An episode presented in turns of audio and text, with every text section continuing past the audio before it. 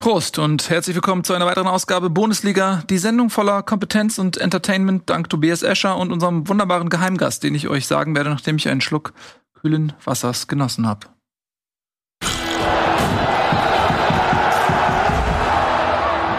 Ah, lecker, H2O. Vielen lieben Dank, dass ihr eingeschaltet habt. Ihr habt das genau richtig gemacht, denn Noah Platschküster! Schön, dass du da bist, Noah. Ich freue mich sehr, dass du dich stellst. Du stellst dich der schwierigen Situation. Aber gut, wenn dich schlechte Ergebnisse des VfB abhalten würden, in die Sendung zu kommen, wärst du ja gar nicht mehr da. Ja, ich, ich denke von Spiel zu Spiel. Ähm, die Mannschaft hat alles auf den Platz gegeben. Ähm, Ob es mit Matarazzo weitergeht, müssen Sie den Trainer fragen. Und Tobias Escher, meine Damen und Herren. Äh, freue mich sehr, dass du da bist. Eddie und Nico, sind ab, glänzen durch Abwesenheit, aber liebe Grüße gehen raus, die können heute nicht dabei sein. Wir wuppen das Ganze auch so. Leider hat Noah nicht allzu lange Zeit, deswegen wollen wir mal direkt reinstarten, denn wir möchten nicht natürlich so lange ähm, anzapfen, wie es hier irgendwie geht. Wir beginnen natürlich mit dem Spitzenspiel.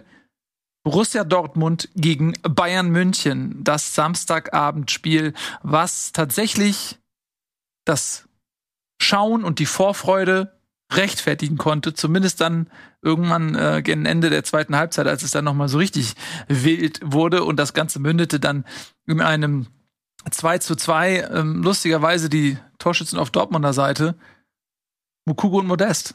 Und da hat der Terzic noch äh, vorher gesagt, so ich würde mich irgendwie freuen, wenn beide treffen, weil die beiden natürlich so auf der einen Seite Modeste als äh, Fehleinkauf abgestempelt, auf der anderen Seite Mukoko, der mit den Hufen schart und unbedingt äh, spielen will und dann treffen sie beide.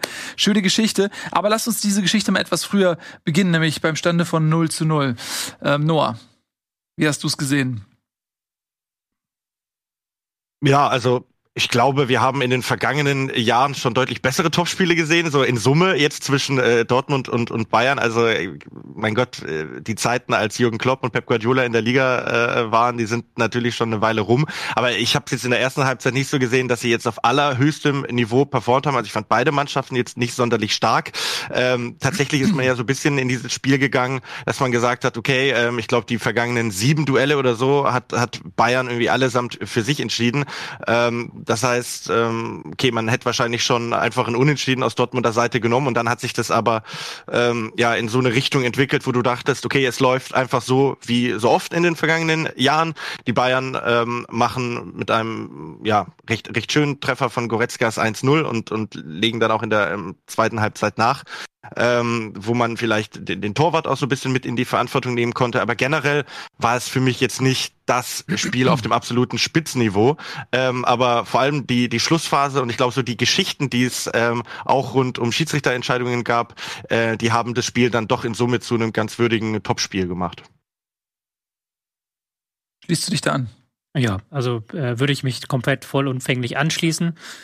Erste Halbzeit hatte halt äh, sechs Schüsse, von denen ging, glaube ich, einer aufs Tor, nämlich das war Goretzkas Tor. Und ähm, ansonsten gab es zehn Fouls, vier gelbe Karten. Da sieht man schon, in welche Richtung dieses Duell abgedriftet ist. Gerade in dieser ersten Halbzeit war ein zerfahrenes Spiel, viele Fouls. Beide Teams haben nicht viele Spieler nach vorne gebracht, haben aber auch sich nicht ordentlich durchsetzen können. Viele Fehlpässe. Es gab so eine Sequenz, da hat Hummels dann irgendwie den Ball sehr unmotiviert Richtung Eckfahne geschlagen. Dann hatte Bayern Ballbesitz und haben dann den Ball ebenfalls sehr, sehr unmotiviert, ich glaube, Upamecano war es, in die andere Richtung der anderen Eckfahne gespielt und du dachtest dir auch, hm, das ist jetzt hier das Beste, was die Bundesliga zu bieten hat.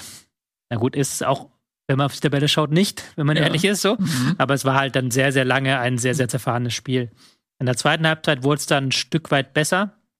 Aber auch da kann man wieder halt so, und da hat Noah ja gerade schon angefangen, so ganz viele Subgeschichten aufmachen. Auf der einen Seite halt diese Schiedsrichtergeschichte mit der Frage, okay, wie kann es sein, dass Dortmund dieses Spiel zu elf beendet und Bayern nicht? Und ähm, auf der anderen Seite aber auch diese so eine Bayern-Geschichte, weil die haben 2-0 geführt eigentlich und sie haben auch sehr dominant gespielt lange Zeit. Also gerade in der zweiten Halbzeit hatten sie zwischenzeitlich 65% Ballbesitz und man dachte, die verwalten das jetzt runter. Dann fiel dieses 1 zu 2 so ein bisschen aus dem Nichts, fand ich. Das war der erste wirklich gute Angriff der Dortmunder nach langer, langer Zeit. Und danach ist, haben die Bayern völlig die Linie verloren. Und da kann man ja auch drüber reden, wie kann es sein, dass die Bayern bei 2-0-Führung in so einem Spiel so die Linie verlieren. Das nicht zum ersten Mal in dieser Saison. So ist es, denn ähm, es ist ja nicht so, dass die Bayern bislang alle Spiele souverän gewonnen hätten, sondern da ja, sind ja schon einige bei, die sie dann aus der Hand gegeben haben. Ich, äh, was mich sehr gewundert hat, die Bayern waren, ich fand bis zum 1-0 war es für mich jetzt auch kein hochklassisches Spiel, hochklassiges Spiel, aber mm, die Bayern hatten dann schon irgendwie ein bisschen Übergewicht nach dem 1-0 gerade äh, fand ich sie dann besser. Ähm, mit dem 2-0 hatte man das Gefühl, die Nummer ist relativ durch. Sie hatten zu dem Zeitpunkt dann noch diverse Chancen, auch auf 3-0 zu stellen. Mhm. Ähm, Eddie und ich hatten ja, glaube ich, auch 3-0 für die Bayern getippt. Da habe ich schon gedacht, so ja, okay, das wird vermutlich in diese Richtung gehen. Ähm, äh, Musiala hatte eine richtig große Chance, an die ich mich erinnere. Der war diese Manet, wo er in Freistehen vor dem Tor einfach nur reinköpfen muss und den Ball vorbeiköpft. Ne, also da hatte man das Gefühl, okay, das ist eine Frage der Zeit, bis das 3-0 fällt. Und dann ist irgendwas passiert. Also irg irgendwann im Laufe der zweiten Halbzeit, nachdem die Bayern äh, diese Chancen nicht gemacht haben, haben sie irgendwie ihre Souveränität verloren. Dortmund ist auf einmal besser ins Spiel gekommen, ähm, hat noch mal äh, auch gewechselt und hat einfach gesagt, okay, pass auf, wir probieren es jetzt einfach noch mal. Ist dann zu dem, zum 1 zu 1, äh, 2 zu 1 gekommen, wo Mukoko dann auch relativ viel Platz hatte. Und ähm, ja, und der, der Rest ist halt diese Dortmund halt, ne? Also er hat so, so ein bisschen ähm, 2013er äh, Champions League Vibes gehabt, wie sie dann alles nach vorne geworfen haben äh, und äh, gegen was äh, gegen äh, wie hieß sie noch Man, Man, äh, Malaga Malaga genau ähm, meine ich als Santana damals noch diesen das Tor gemacht hat was übrigens abseits war hätte übrigens Meter. wollte ne? gerade sagen mit Videobeweis hätte es nie gezählt hätte es das nie gegeben aber so hat Dortmund alles nochmal nach vorne geworfen. Man hat richtig gemerkt nach der gelb-roten Karte gegen Coman, da werden wir gleich über die Schiedsrichterentscheidung nochmal sprechen können. Ähm, haben sie dann auch wirklich dran geglaubt und dann lag das Tor auch so ein bisschen in der Luft und das ist dann wirklich in der letzten Sekunde durch Modest fällt, äh, der da zuvor die Riesenchance, die hundertprozentige zum 2 zu 2 vergeben hatte mit dem Fuß und dann macht das mit dem Kopf. Das war schon so ein bisschen äh, wie vorgeschrieben, diese Geschichte.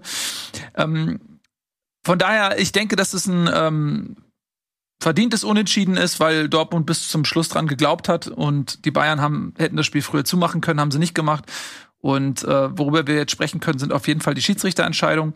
Ähm, du hast es gerade angesprochen, es gibt zwei, über die wir reden müssen. Das eine ist eine Aktion von Bellingham, der bereits gelb vorbelastet war, der Davies mit einem hohen Bein am, im Gesicht trifft. Hm. Der musste mit Verdacht auf Gehirnerschütterung, meine ich, ins Krankenhaus dann auch gefahren werden. Und ähm, Aitekin hat keine gelbe Karte gegeben, hat ihn auf den Platz gelassen.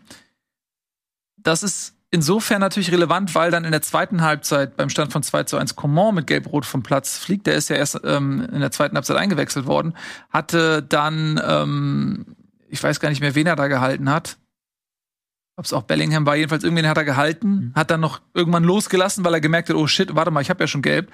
Äh, und dann kam aber, was ihm, glaube ich, zum Verhängnis... Adeyemi war es, glaube ich. Adeyemi war es, genau, danke. Was ihm, glaube ich, zum Verhängnis wurde, dass äh, da noch ein anderer Bayern-Spieler kam, der Adeyemi dann gestoppt hat, sozusagen. So Adeyemi hat gesagt, okay, jetzt kommt irgendwie das Tackling. Wenn der zweite Bayern-Spieler nicht eingegriffen hätte und Coman lässt Adeyemi los, läuft er wahrscheinlich einfach weiter, so dass das Eingreifen seines äh, Kollegen im Prinzip dann diese gelb-rote Karte auch zwingend notwendig machte, weil es einfach saudämlich war. Hm. Also wenn du gelb hast, du kannst in so einer, du weißt, du kriegst gelb, wenn du ihn in dem Moment festhältst. Ich glaube, das ist ja auch unstrittig, diese Aktion. Ja. Ich glaube, es schert sich keiner mit dieser gelb-rote Karte gegen Coman. Das, ja. dem ich war, sind, glaube ich, alle einig. Was halt schwierig ist, finde ich persönlich auch diese nicht gegebene gelb-rote Karte gegen Bellingham. Ich muss mal erstmal ein großes Lob an Aitekin aussprechen, der sich ja dann auch in sämtliche Talkshows gestellt hat, war beim Doppelpass zu Gast war, hat auch dann bei Sky das nochmal erklärt, warum er diese Entscheidung getroffen hat. War da sehr, sehr kommunikativ. Das ist ja gut. Also mhm. das ist ja, müssen wir erstmal sehr lobend erwähnen. Ich finde seine Argumentation trotzdem schwierig, weil seine Argumentation im Endeffekt ist, naja, ich habe Bellingham in dieser frühen Phase, wo es viel Gelb gegeben hat, eine gelbe Karte gegeben. Ich habe, ähm, die vielleicht auch ein bisschen zu hoch war. So, die hat er zur Spielbrücke gemacht. Und die, in dieser Szene habe ich dann meinen Ermessensspielraum genutzt, um zu sagen, okay, Gelb-Rot ist jetzt zu viel für diese beiden Sachen finde ich schwierig, weil die Aktion halt eine klare gelbe Karte war. Und ich mhm. finde, er kann halt nicht quasi, es ist im, zwar im Ermessensraum, des, im Ermessen des Schiedsrichters dann zu sagen, okay, ich verzichte hier auf die gelbe Karte, aber eigentlich, wenn eine Aktion eine gelbe Karte zur Rechtschaft hat, dann muss man sagen, okay, die Fehlentscheidung war die erste Entscheidung, aber die hast du nun mal so getroffen. Und für mich war das eine klare gelbe Karte, weil Bellinghams Fuß hat da oben nichts zu suchen was da über allem schwebt, ist ja dieser Begriff der Konzessionsentscheidung. Ne? Das mhm. ist ja mhm. kommt dann äh, immer immer auf. Ich finde aber es gibt einen Unterschied und und da kann ich Aitekin ähm, in der Argumentation eigentlich auch ganz gut verstehen. Wir müssen es ja so sehen. Also es gibt einen Foul, dafür gibt Aitekin äh, gelb. Wir schauen uns das an und sehen, okay, das ähm, ist eine kann gelbe Karte, keine muss gelbe Karte. Dann sehen wir die zweite Szene und sagen uns, und ich glaube, da sind wir uns alle einig, ähm, das ist mindestens gelb. So, ich meine, mhm. Nagelsmann meinte ja irgendwann dann noch bei Sky, äh, er hätte in der Schiedsrichterschulung gelernt, das wäre sogar rot gewesen. Das dachte ich mir, okay, das wäre in der Szene wahrscheinlich überzogen, aber trotzdem, eigentlich muss er dann vom Platz fliegen. Ähm, Nochmal zurück zum Thema Konzessionsentscheidung. Aitikin hat ja keine Bilder.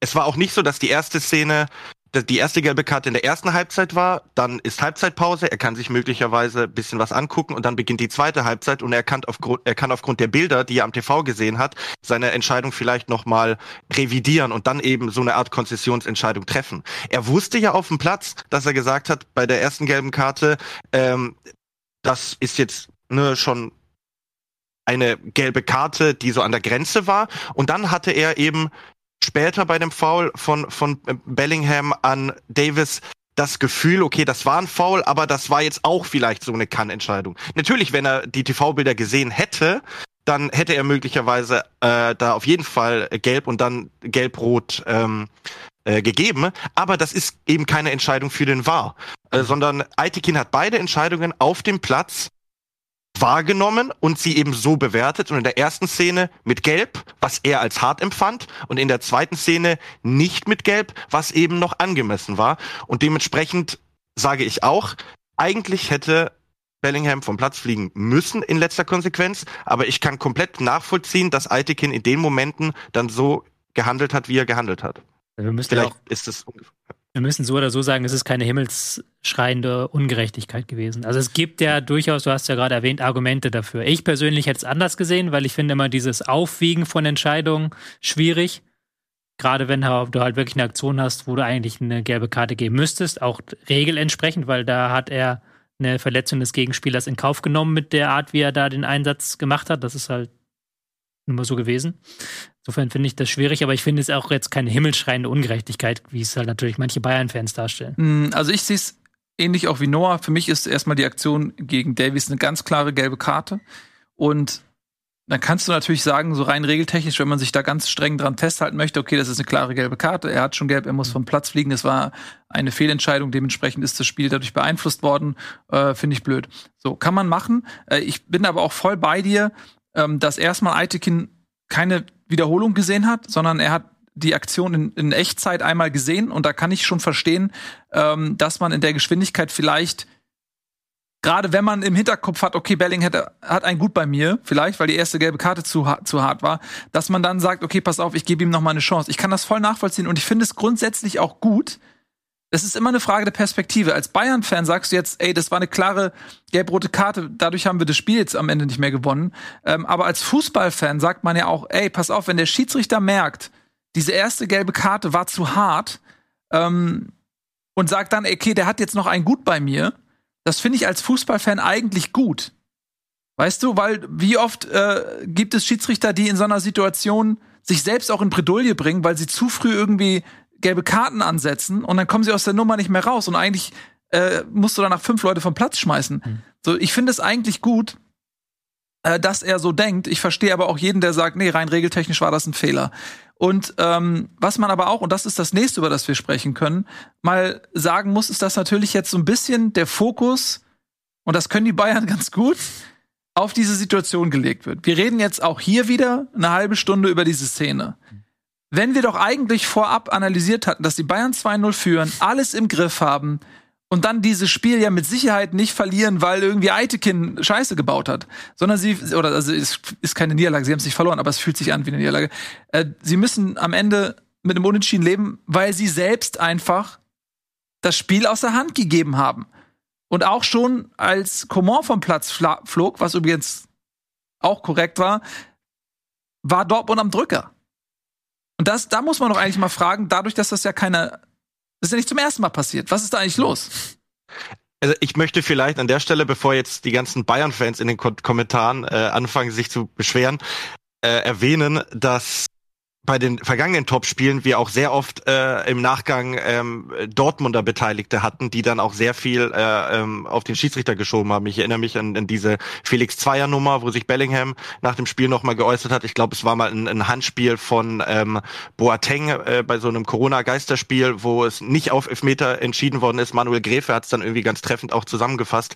Ähm, es gab in, in der Vergangenheit oft diese Topspiele, wo sich die Dortmunder ein bisschen benachteiligt gefühlt haben. So, und jetzt haben sich eben ähm, die Bayern ein wenig benachteiligt gefühlt. Das nur am Rande äh, zu dem, was du gesagt hast, dass die Bayern ja eigentlich alles im Griff haben und 2-0 geführt haben. Ich fand so spannend, dass als der BVB den Anschlusstreffer erzielt hat, hatte ich trotzdem nicht unbedingt das Gefühl, dass unmittelbar danach Dortmund äh, so krass am Drücker war und äh, jetzt unbedingt äh, drauf und dran war, das 2 zu 2 zu machen. Na klar, es gab die Top-Chance ähm, von äh, Modest, den er eigentlich machen muss.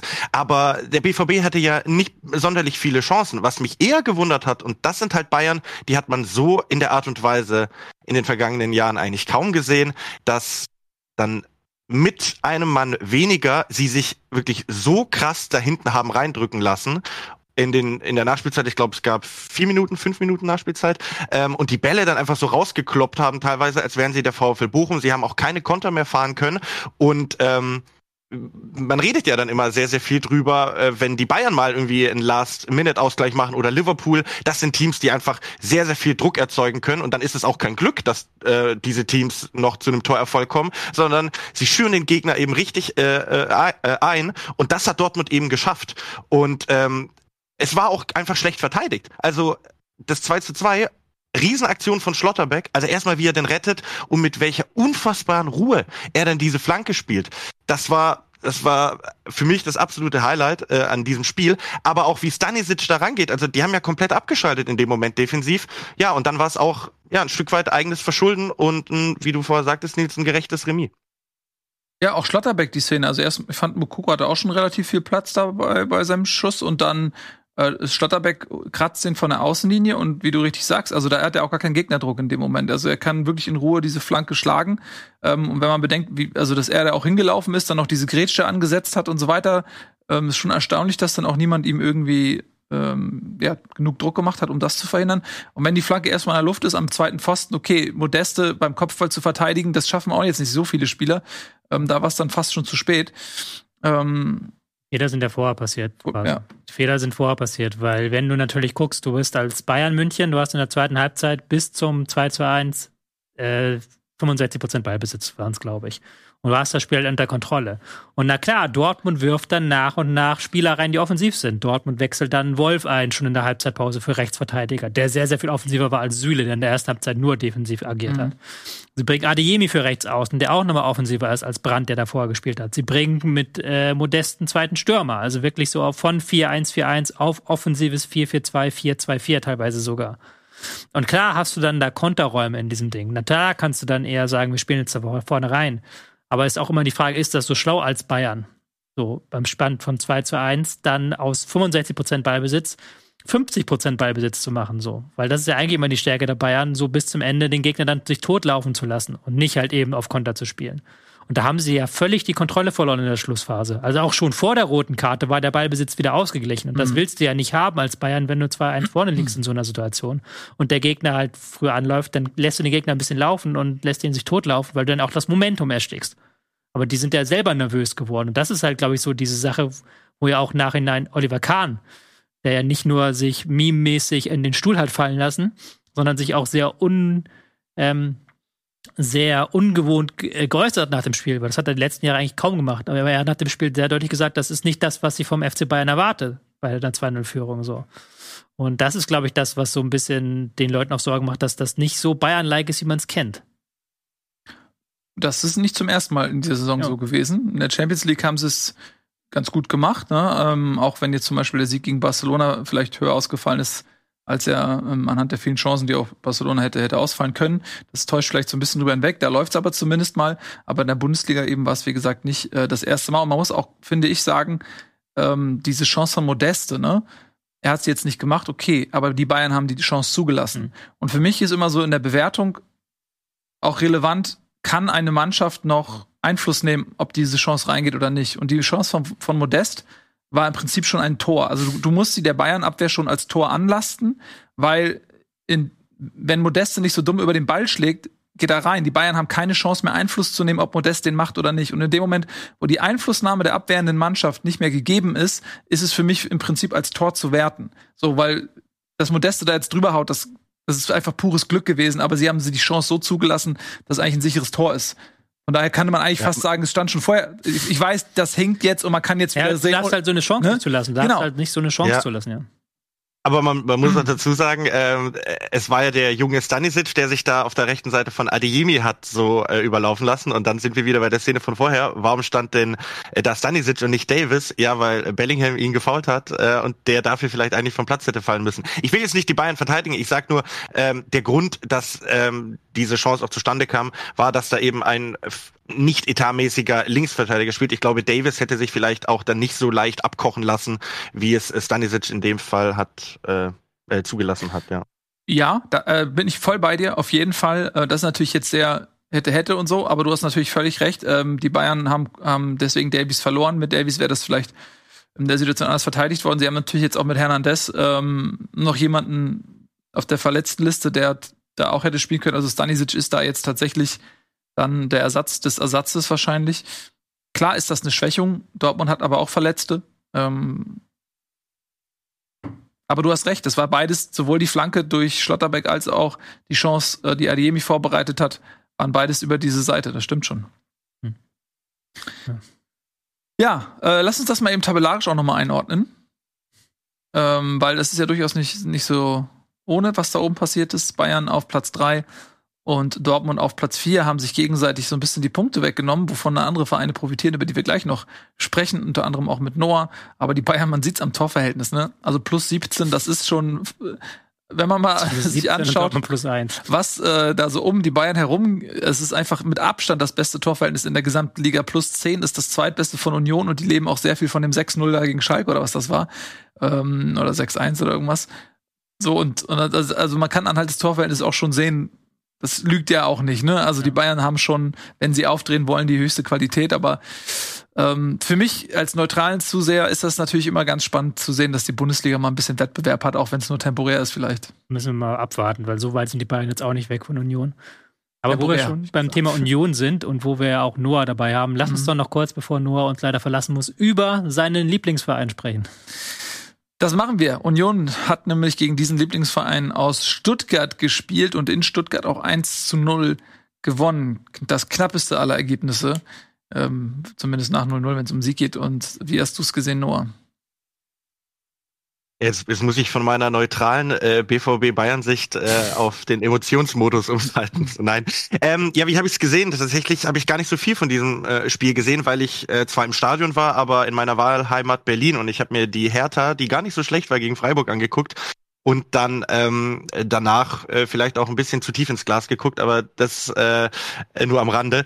Ja, der VfB Stuttgart hat ähm, mal wieder ein äh, ähm, Bundesligaspiel nicht gewonnen. Wir reden ja die ganze Zeit äh, von diesen neun Spielen in dieser Saison, ähm, in dem es noch keinen Dreier gab. Von allen Erst- und Zweitligisten äh, ist der VfB das letzte Team, das kein Dreier äh, in dieser Saison eingefahren hat. Was man aber vergisst, dass die Bilanz, Bilanz saisonübergreifend einfach verheerend ist. Ähm, ich habe schon aufgehört zu zählen. Ich glaube, es ist jetzt das äh, 16. Spiel ähm, und von diesen letzten 16 Spielen haben sie eins gewonnen und das war dieser äh, emotionale Last-Minute-Sieg gegen Köln am letzten Spieltag, der dann am Ende auch für den Klassenerhalt äh, oder zum Klassenerhalt geführt hat. Ähm, wie gesagt, ich, ich, ich habe das Spiel nicht in voller Länge gesehen, aber äh, aus dem, was ich jetzt auch an, an Statistiken und auch Highlights äh, zu der Partie gestern gesehen habe, ähm, habe ich äh, herauskristallisiert, äh, dass der VfB an sich eigentlich ein ordentliches Spiel gemacht hat, ähm, dass es ein Spiel war, was sie in der Form nicht unbedingt hätten verlieren müssen. Ähm, aber das hattest du in der Vergangenheit eben schon so oft und es wechselt sich eben aktuell ständig ab zwischen halbwegs ordentlichen Leistungen, in denen dann so ein bisschen das Spielglück fehlt, dann hast du wieder Partien, in denen du gar nicht so richtig auf die Kette bekommst, wie beim Heimspiel gegen Schalke, wo du eigentlich, und Schalke ist ja wirklich nicht gut, den Gegner dominieren musst und ähm, zu Hause gegen Schalke gewinnen musst. So, fertig. Wenn du die Klasse halten möchtest, musst du gegen äh, Schalke einfach zu Hause gewinnen. So, und, und diese, diese Diskrepanz zwischen da mal Pech und, und, und hier äh, schwache Leistungen und dann ein Trainer, der auch äh, mehr und mehr ratlos wirkt, ähm, führt einfach dazu, dass der Club sich wirklich in einer Situation befindet, wo er ernsthaft überlegen muss, ob es mit Matarazzo eben weitergeht gehen kann. Und an dem Punkt ist der Club ja auch. Und ich weiß nicht, ob ihr äh, Mislintat nach dem Spiel gehört hat. Er hat ja in der Vergangenheit sehr oft und sehr lange seine eigene Zukunft auch an die von ähm, Matarazzo geknüpft. Und spätestens mit gestern ist das auch öffentlich eben vorbei. Also Glaub, glaubst du denn, ja. um da mal einzuhaken, glaubst du, dass Matarazzo nächste Woche noch Trainer ist? Ist ja sogar die Frage, ist Matarazzo noch Trainer, wenn das hier ausgestrahlt wird? Wir nehmen ja immer am Montagmittag auf und in diesem Moment, wo wir aufnehmen, ist er noch Trainer, aber es gab ja auch schon Berichte, nach denen er wohl gehen wird müssen. Ja, ähm, das Spannende ist ja folgendes. Also, wie, der VfB hat jetzt zwei Heimspiele, die du auf dem Papier gewinnen musst. Ähm, es ist ein Bundesligaspiel gegen den VfL Bochum und dann folgt ein DFB-Pokalspiel zu Hause, zu Hause gegen Zweitligist Arminia Bielefeld. Wenn die Stuttgarter Mannschaft aktuell in der Lage ist, gegen andere Teams zu gewinnen, dann doch hoffentlich zu Hause gegen den Tabellenletzten der zweiten Liga und den Tabellenletzten der Bundesliga. Bielefeld ist, glaube ich, noch Tabellenletzte in der zweiten ja. Liga, wenn ich richtig informiert bin. Ja. So, heißt, ja. Nee, nee, nee also heißt, genau, also wenn wenn es Mannschaften gibt, die der VfB Stuttgart schlagen kann, dann sind es jetzt diese beiden Teams. So, und ich würde Matarazzo sogar zutrauen, dass, dass ähm, sie diese Spiele gewinnen. Die Frage ist nur, was bedeutet es denn langfristig? Also gibt es eine Weiterentwicklung in der Mannschaft. Äh, also, und das, das, das sehe ich halt nicht. Das sehe ich halt nicht und das, das seit Wochen. Und ich glaube, ähm, Tobi, du hast es selbst im, im Rasenfunk was, glaube ich, gesagt. Stuttgart ist in nichts so richtig gut, aber auch in nichts so richtig schlecht. Mhm. Und das finde ich trifft es ganz gut, weil diese Mannschaft sich dann manchmal ein paar Chancen herausspielt, aber die sind dann auch nicht so richtig zwingend. Ich glaube, es war gestern auch so, da war ein Pfostenschuss dabei, aber ich habe nicht so das Gefühl, dass, dass Stuttgart wirklich komplett dem, dem Spiel seinen Stempel aufdrücken kann und, und ja, mit, mit einer Souveränität mal so durchgeht und wie, ja, Bochum auf einmal aus dem Nichts Champions League Mannschaft Eintracht Frankfurt 3-0 schlägt. Also, ne, und ähm, ich bin ein bisschen ratlos, das merkt ihr ja auch, ich druck's hier so ein bisschen rum, aber die Frage war ja, sitzt Matarazzo nächste Woche noch auf der Bank? Und ähm, ich würde es ihm wirklich von Herzen wünschen, ähm, weil ich grundsätzlich sage, ähm, dieser, dieser Trainer passt zu dem Verein, dieser Trainer passt, passt zum Team. Es war jetzt sein hundertstes ähm, Spiel als Trainer und ich kadertechnisch halt auch nicht weiß, ob jetzt ein Adi Hütter, äh, Domenico Tedesco vielleicht mehr aus dem Team rausholen könnte. Aber ja, dann redest du wieder von Sachen so wie Impuls geben für die Mannschaft. Und wegen, es muss sich irgendetwas ändern. Also, ihr, ihr merkt es mir an, ich, ich, ich weiß es nicht. Das Ding ist, du kannst ja sogar argumentieren, dass du jetzt gegen den Tabellenführer keine schlechte Leistung gezeigt hast. Du hast halt dem Tabellenführer, der ist aus dem Spiel eigentlich gar nichts gelungen. Also es gab keine Chancen aus dem Spiel wirklich für Union, nur halt nach Standards. Ähm, da hat dann der VfB wieder einmal zu viel gepennt. Also grundsätzlich war das jetzt nicht so, dass das eine unterirdische Leistung war. Aber die Stimmung ist halt schon so am Tiefpunkt, dass das halt jetzt so als wirklich sehr, sehr schlechte Sache aufgenommen wird, dieses, dieses 0 zu 1, weil es ja auch ein sehr dröges Spiel war und weil auch Stuttgart nach vorne wirklich nicht viel zustande bekommen hat. Ähm, ja, das macht es halt so schwierig, weil der natürlich auch, da hast du ja auch so ein Stück weit recht, eine Weiterentwicklung jetzt auch nicht unbedingt. Du hast jetzt nicht das Gefühl, der, der Punkt wird jetzt um die Woche für Woche besser. So, oder wenn halt das und das passieren würde, dann würde alles, dann würde plötzlich die Leistung explodieren. Das hast du ja nicht bei VfB Stuttgart. Das ist, glaube ich, das große Problem. Ja, und die, die, die Euphorie, die ja so ein bisschen durch den Klassenerhalt und dieses emotionale 2 zu 1 gegen Köln entfacht worden ist und dann bist du irgendwie euphorisch in diese Sommerpause gegangen, die ist ja wieder komplett weg. Ich meine, das ist jetzt vielleicht auch nur ein Randeffekt, aber die spielen da ja auch immer zu Hause auf einer halben Baustelle. Die komplette Haupttribüne ist rausgerissen. So, ähm, das ist, ich weiß auch nicht, ob das auch ein, ich, ich glaube schon, dass es das ein Faktor ist, wenn, wenn dann äh, das Stadion eben nicht so in der Art und Weise zu einem Kessel gemacht werden kann. Aber da trägt natürlich auch die Mannschaft zu bei und und ja, sie waren gegen den Tabellenführer jetzt nicht die schlechtere Mannschaft, aber Union Berlin kommt auch aus einer Phase, wo sie ähm, glaube ich, jetzt das dritte Auswärtsspiel hintereinander gemacht haben. Die waren unter der Woche in Malmö im Einsatz. Die waren dort in Unterzahl eine komplette Halbzeit lang und schaffen es dann halt irgendwie mit ihrer Art und Weise trotzdem in Stuttgart dieses Spiel zu gewinnen. Und, und haben ja, mehr Sprint, Stuttgart, Entschuldigung, das Jahr und haben mehr Sprints und mehr Laufleistung als Stuttgart. Genau, äh, wobei du ja auch immer einer bist, der sagt, äh, Laufleistung ja. steht unbedingt nicht immer in Korrelation zu. Nee, tut's zu, nicht, aber es ist trotzdem, ja, trotzdem so ja. auffällig, ja, ja. Aber gerade Sprints sind ja noch. Acht Kilometer mehr gelaufen ist schon auch eine Menge, finde ich. Ja, also genau, und aber ich, ich weiß nicht, wir können ja die Gesamtsituation jetzt auch so ein bisschen bewerten. Jetzt nicht nur dieses Spiel eben gegen Union Berlin. Du hast halt immer wieder auch ähm, ja Spiele, wo du dich selbst schwächst. Ich meine, der VfB hat jetzt zum dritten Mal auch wieder äh, eine gelb-rote oder rote Karte kassiert. Ne? Äh, jetzt in dem Spiel war es vielleicht nicht mehr entscheidend, aber wenn du dann vielleicht bei einem 0-1 mit elf Mann anrennst, ist es halt doch nochmal was anderes als mit zehn. Du hast gegen Köln und gegen Schalke. Das sind beides Teams, die du schlagen kannst, schlagen musst. Gegen die warst du in beiden Spielen ab der 60. Minute in Unterzahl. Warst eigentlich besser, aber musst am Ende dann irgendwo froh sein, diesen einen Punkt mitzunehmen. Aber ja, ähm, ich, ich, ich kann mich auch an kein Spiel so richtig erinnern, wo ich dachte so, okay, der, der VfB ähm, spielt den Gegner so in der Art und Weise an die Wand, dass du sagen musst, okay, das hättest du jetzt 2-0 oder 3-0 gewinnen müssen. Es ist immer so unfassbar eng. Durch dumme Aktionen bringst du dich dann immer entweder in Unterzahl oder kriegst ein komisches Gegentor oder was weiß ich. Und ähm, das ist eine Spirale und die dreht sich weiter und sie dreht sich weiter und dann hast du klar das Argument und das haben wir letztes Jahr schon gesagt, es ist eine unfassbar junge Mannschaft. Aber dann musst du auch wieder Misslintat irgendwie in die Verantwortung nehmen und sagen, hey, also du hast Matarazzo jetzt auch diesen Kader zusammengestellt, ihr habt zusammen diesen Kader ähm, aufgebaut und ihr seid ja wohl der Auffassung gewesen nach dem dramatischen Klassenerhalt in der vergangenen Saison, dass diese Mannschaft äh, gut genug ist, um auch weiter eine gute Rolle in der Bundesliga zu spielen. Und wenn du aktuell auf die Tabelle guckst, scheint das nicht der Fall zu sein. Auch äh, mit der Art und Weise, wie sie jetzt nicht nur das Unionsspiel gesehen, sondern die vergangenen Wochen aufgetreten ist. Und dann kommt auch noch der Faktor hinzu, den ihr in den vergangenen Wochen ebenfalls thematisiert habt, dass du eben neben dem VfL Bochum, den wir ja schon so halb abgeschrieben haben, aber die haben jetzt zumindest auch wenigstens einmal gewinnen können unter ihrem neuen Trainer, dass du keine Mannschaft hast, wo du dir denkst, die ist jetzt so krass schlechter als der VfB Stuttgart, außer vielleicht Schalke, aber die werden wahrscheinlich nach der Niederlage gegen Hoffenheim auch Kramer feuern, die da, die da unten reinrutscht. Ich meine, Wolfsburg kauft dann wieder im, im, im Winter irgendwie Jordan von Union Berlin weg und dann und dann und dann ja und dann sind die äh, da unten raus. Leverkusen wird sich mit äh, Xabi Alonso da auch ganz schnell äh, verabschieden, äh, prognostiziere ich jetzt. Ja und Augsburg brauchen wir nicht drüber reden. Augsburg ist Augsburg. Mainz 05. Mainz 05 ist stabil genug, äh, ist seit äh, zwölf Jahren äh, Bundesligist. Glaubt ihr, dass die da reinrutschen? Nein. Also sagt mir, wer außer Schalke rutscht da unten rein. Ich würde gerne Hoffnung machen, nur, aber ich kann es ja. nicht. Ähm, weil ich sehe es ja. genauso wie du.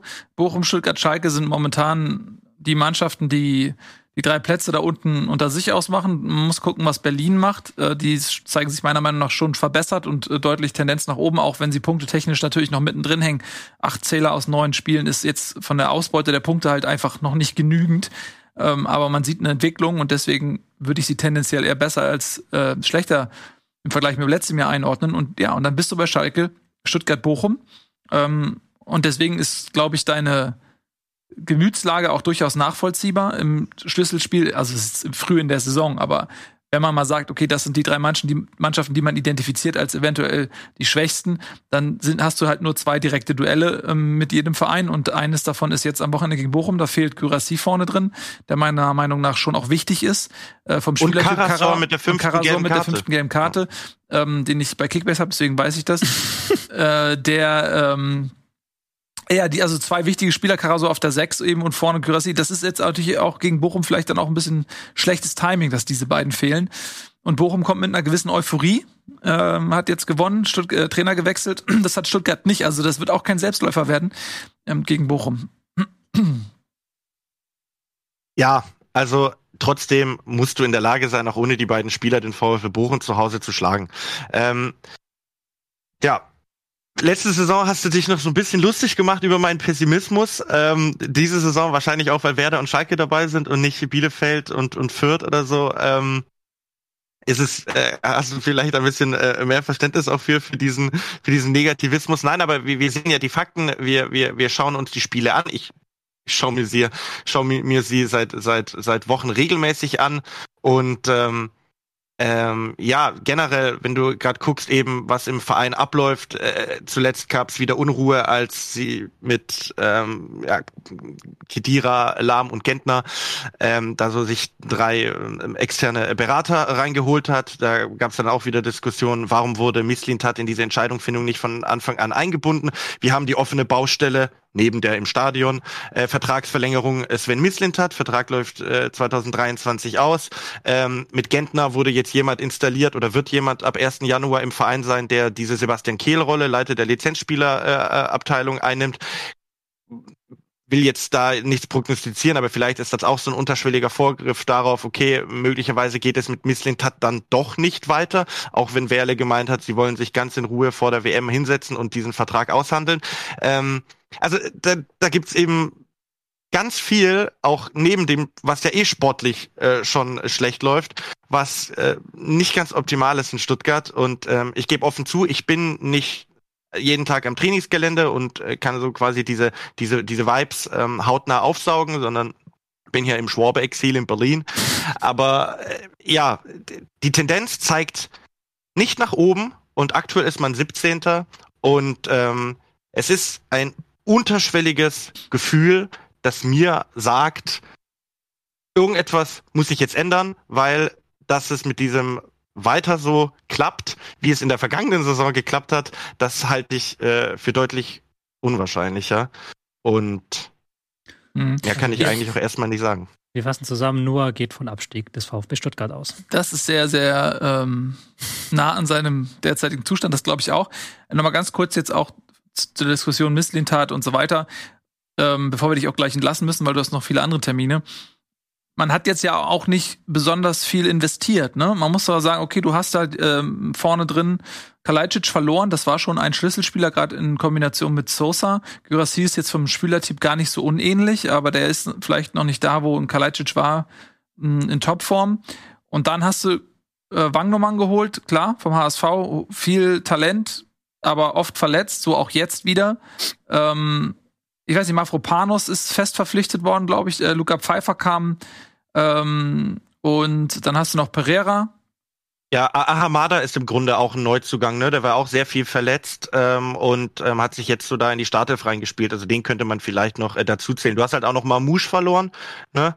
Ähm, ja. als äh, Offensivspieler. Ähm, aber das Interessante ist ja auch, ja, wie du sagst, also wenn wir auf die Gesamtbilanz 2022 gucken, und das habe ich ja vorher so ein bisschen versucht, als ich eben gesagt habe, es sind nicht nur die, die neuen Spiele in dieser Saison, sondern es sind die 16 saisonübergreifend, von denen man nur eins gewinnen konnte. Die, die komplette Bilanz, auch leistungstechnisch in der, in der Rückrunde, die ist einfach schlecht. Es gab drei Siege in diesem Jahr. Es gab ein 3 zu 2 nach 0 zu 2 Rückstand gegen Gladbach. Es gab ein 3 zu 2 nach 1 zu 2 Rückstand gegen Augsburg und es gab das 2 zu 1 gegen Köln.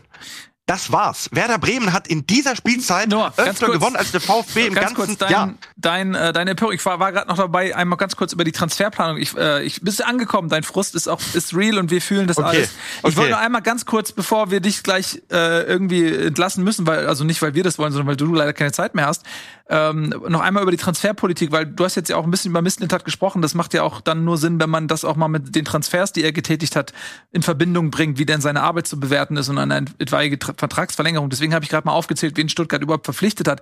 Ich meine nach der Saison, die man letztes Jahr hatte, äh, die ja schon in allerletzter Sekunde erst mit dem Klassenerhalt mündete, bist du zufrieden mit der Transferpolitik? Hat Stuttgart einfach nicht mehr Mittel? Oder sagst du, okay, äh, man hätte nach der Analyse der letzten Saison sich gezielter und mehr verstärken müssen, vielleicht auch? Naja, das, das kann ja eigentlich nach den bisher gezeigten Leistungen nur die Erkenntnis sein.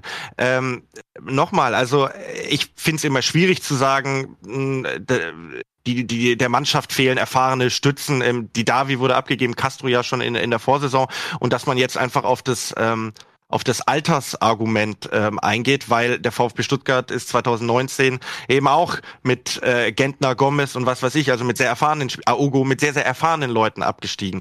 Ähm, man, man muss ja davon ausgehen, Mislintat und Matarazzo arbeiten sehr stark zusammen. Und beide sind ja offenkundig zum Schluss gekommen, dass dieser Kader, so wie er aufgestellt ist, in der Lage ist, eine gute Rolle zu spielen. Man hat noch mal etwas korrigiert, man hat ähm, Sagadu verpflichtet, der ähm, in, in Dortmund keine Vertragsverlängerung mehr bekommen hat, der jetzt auch ein, ein, ein solides Spiel gemacht hat.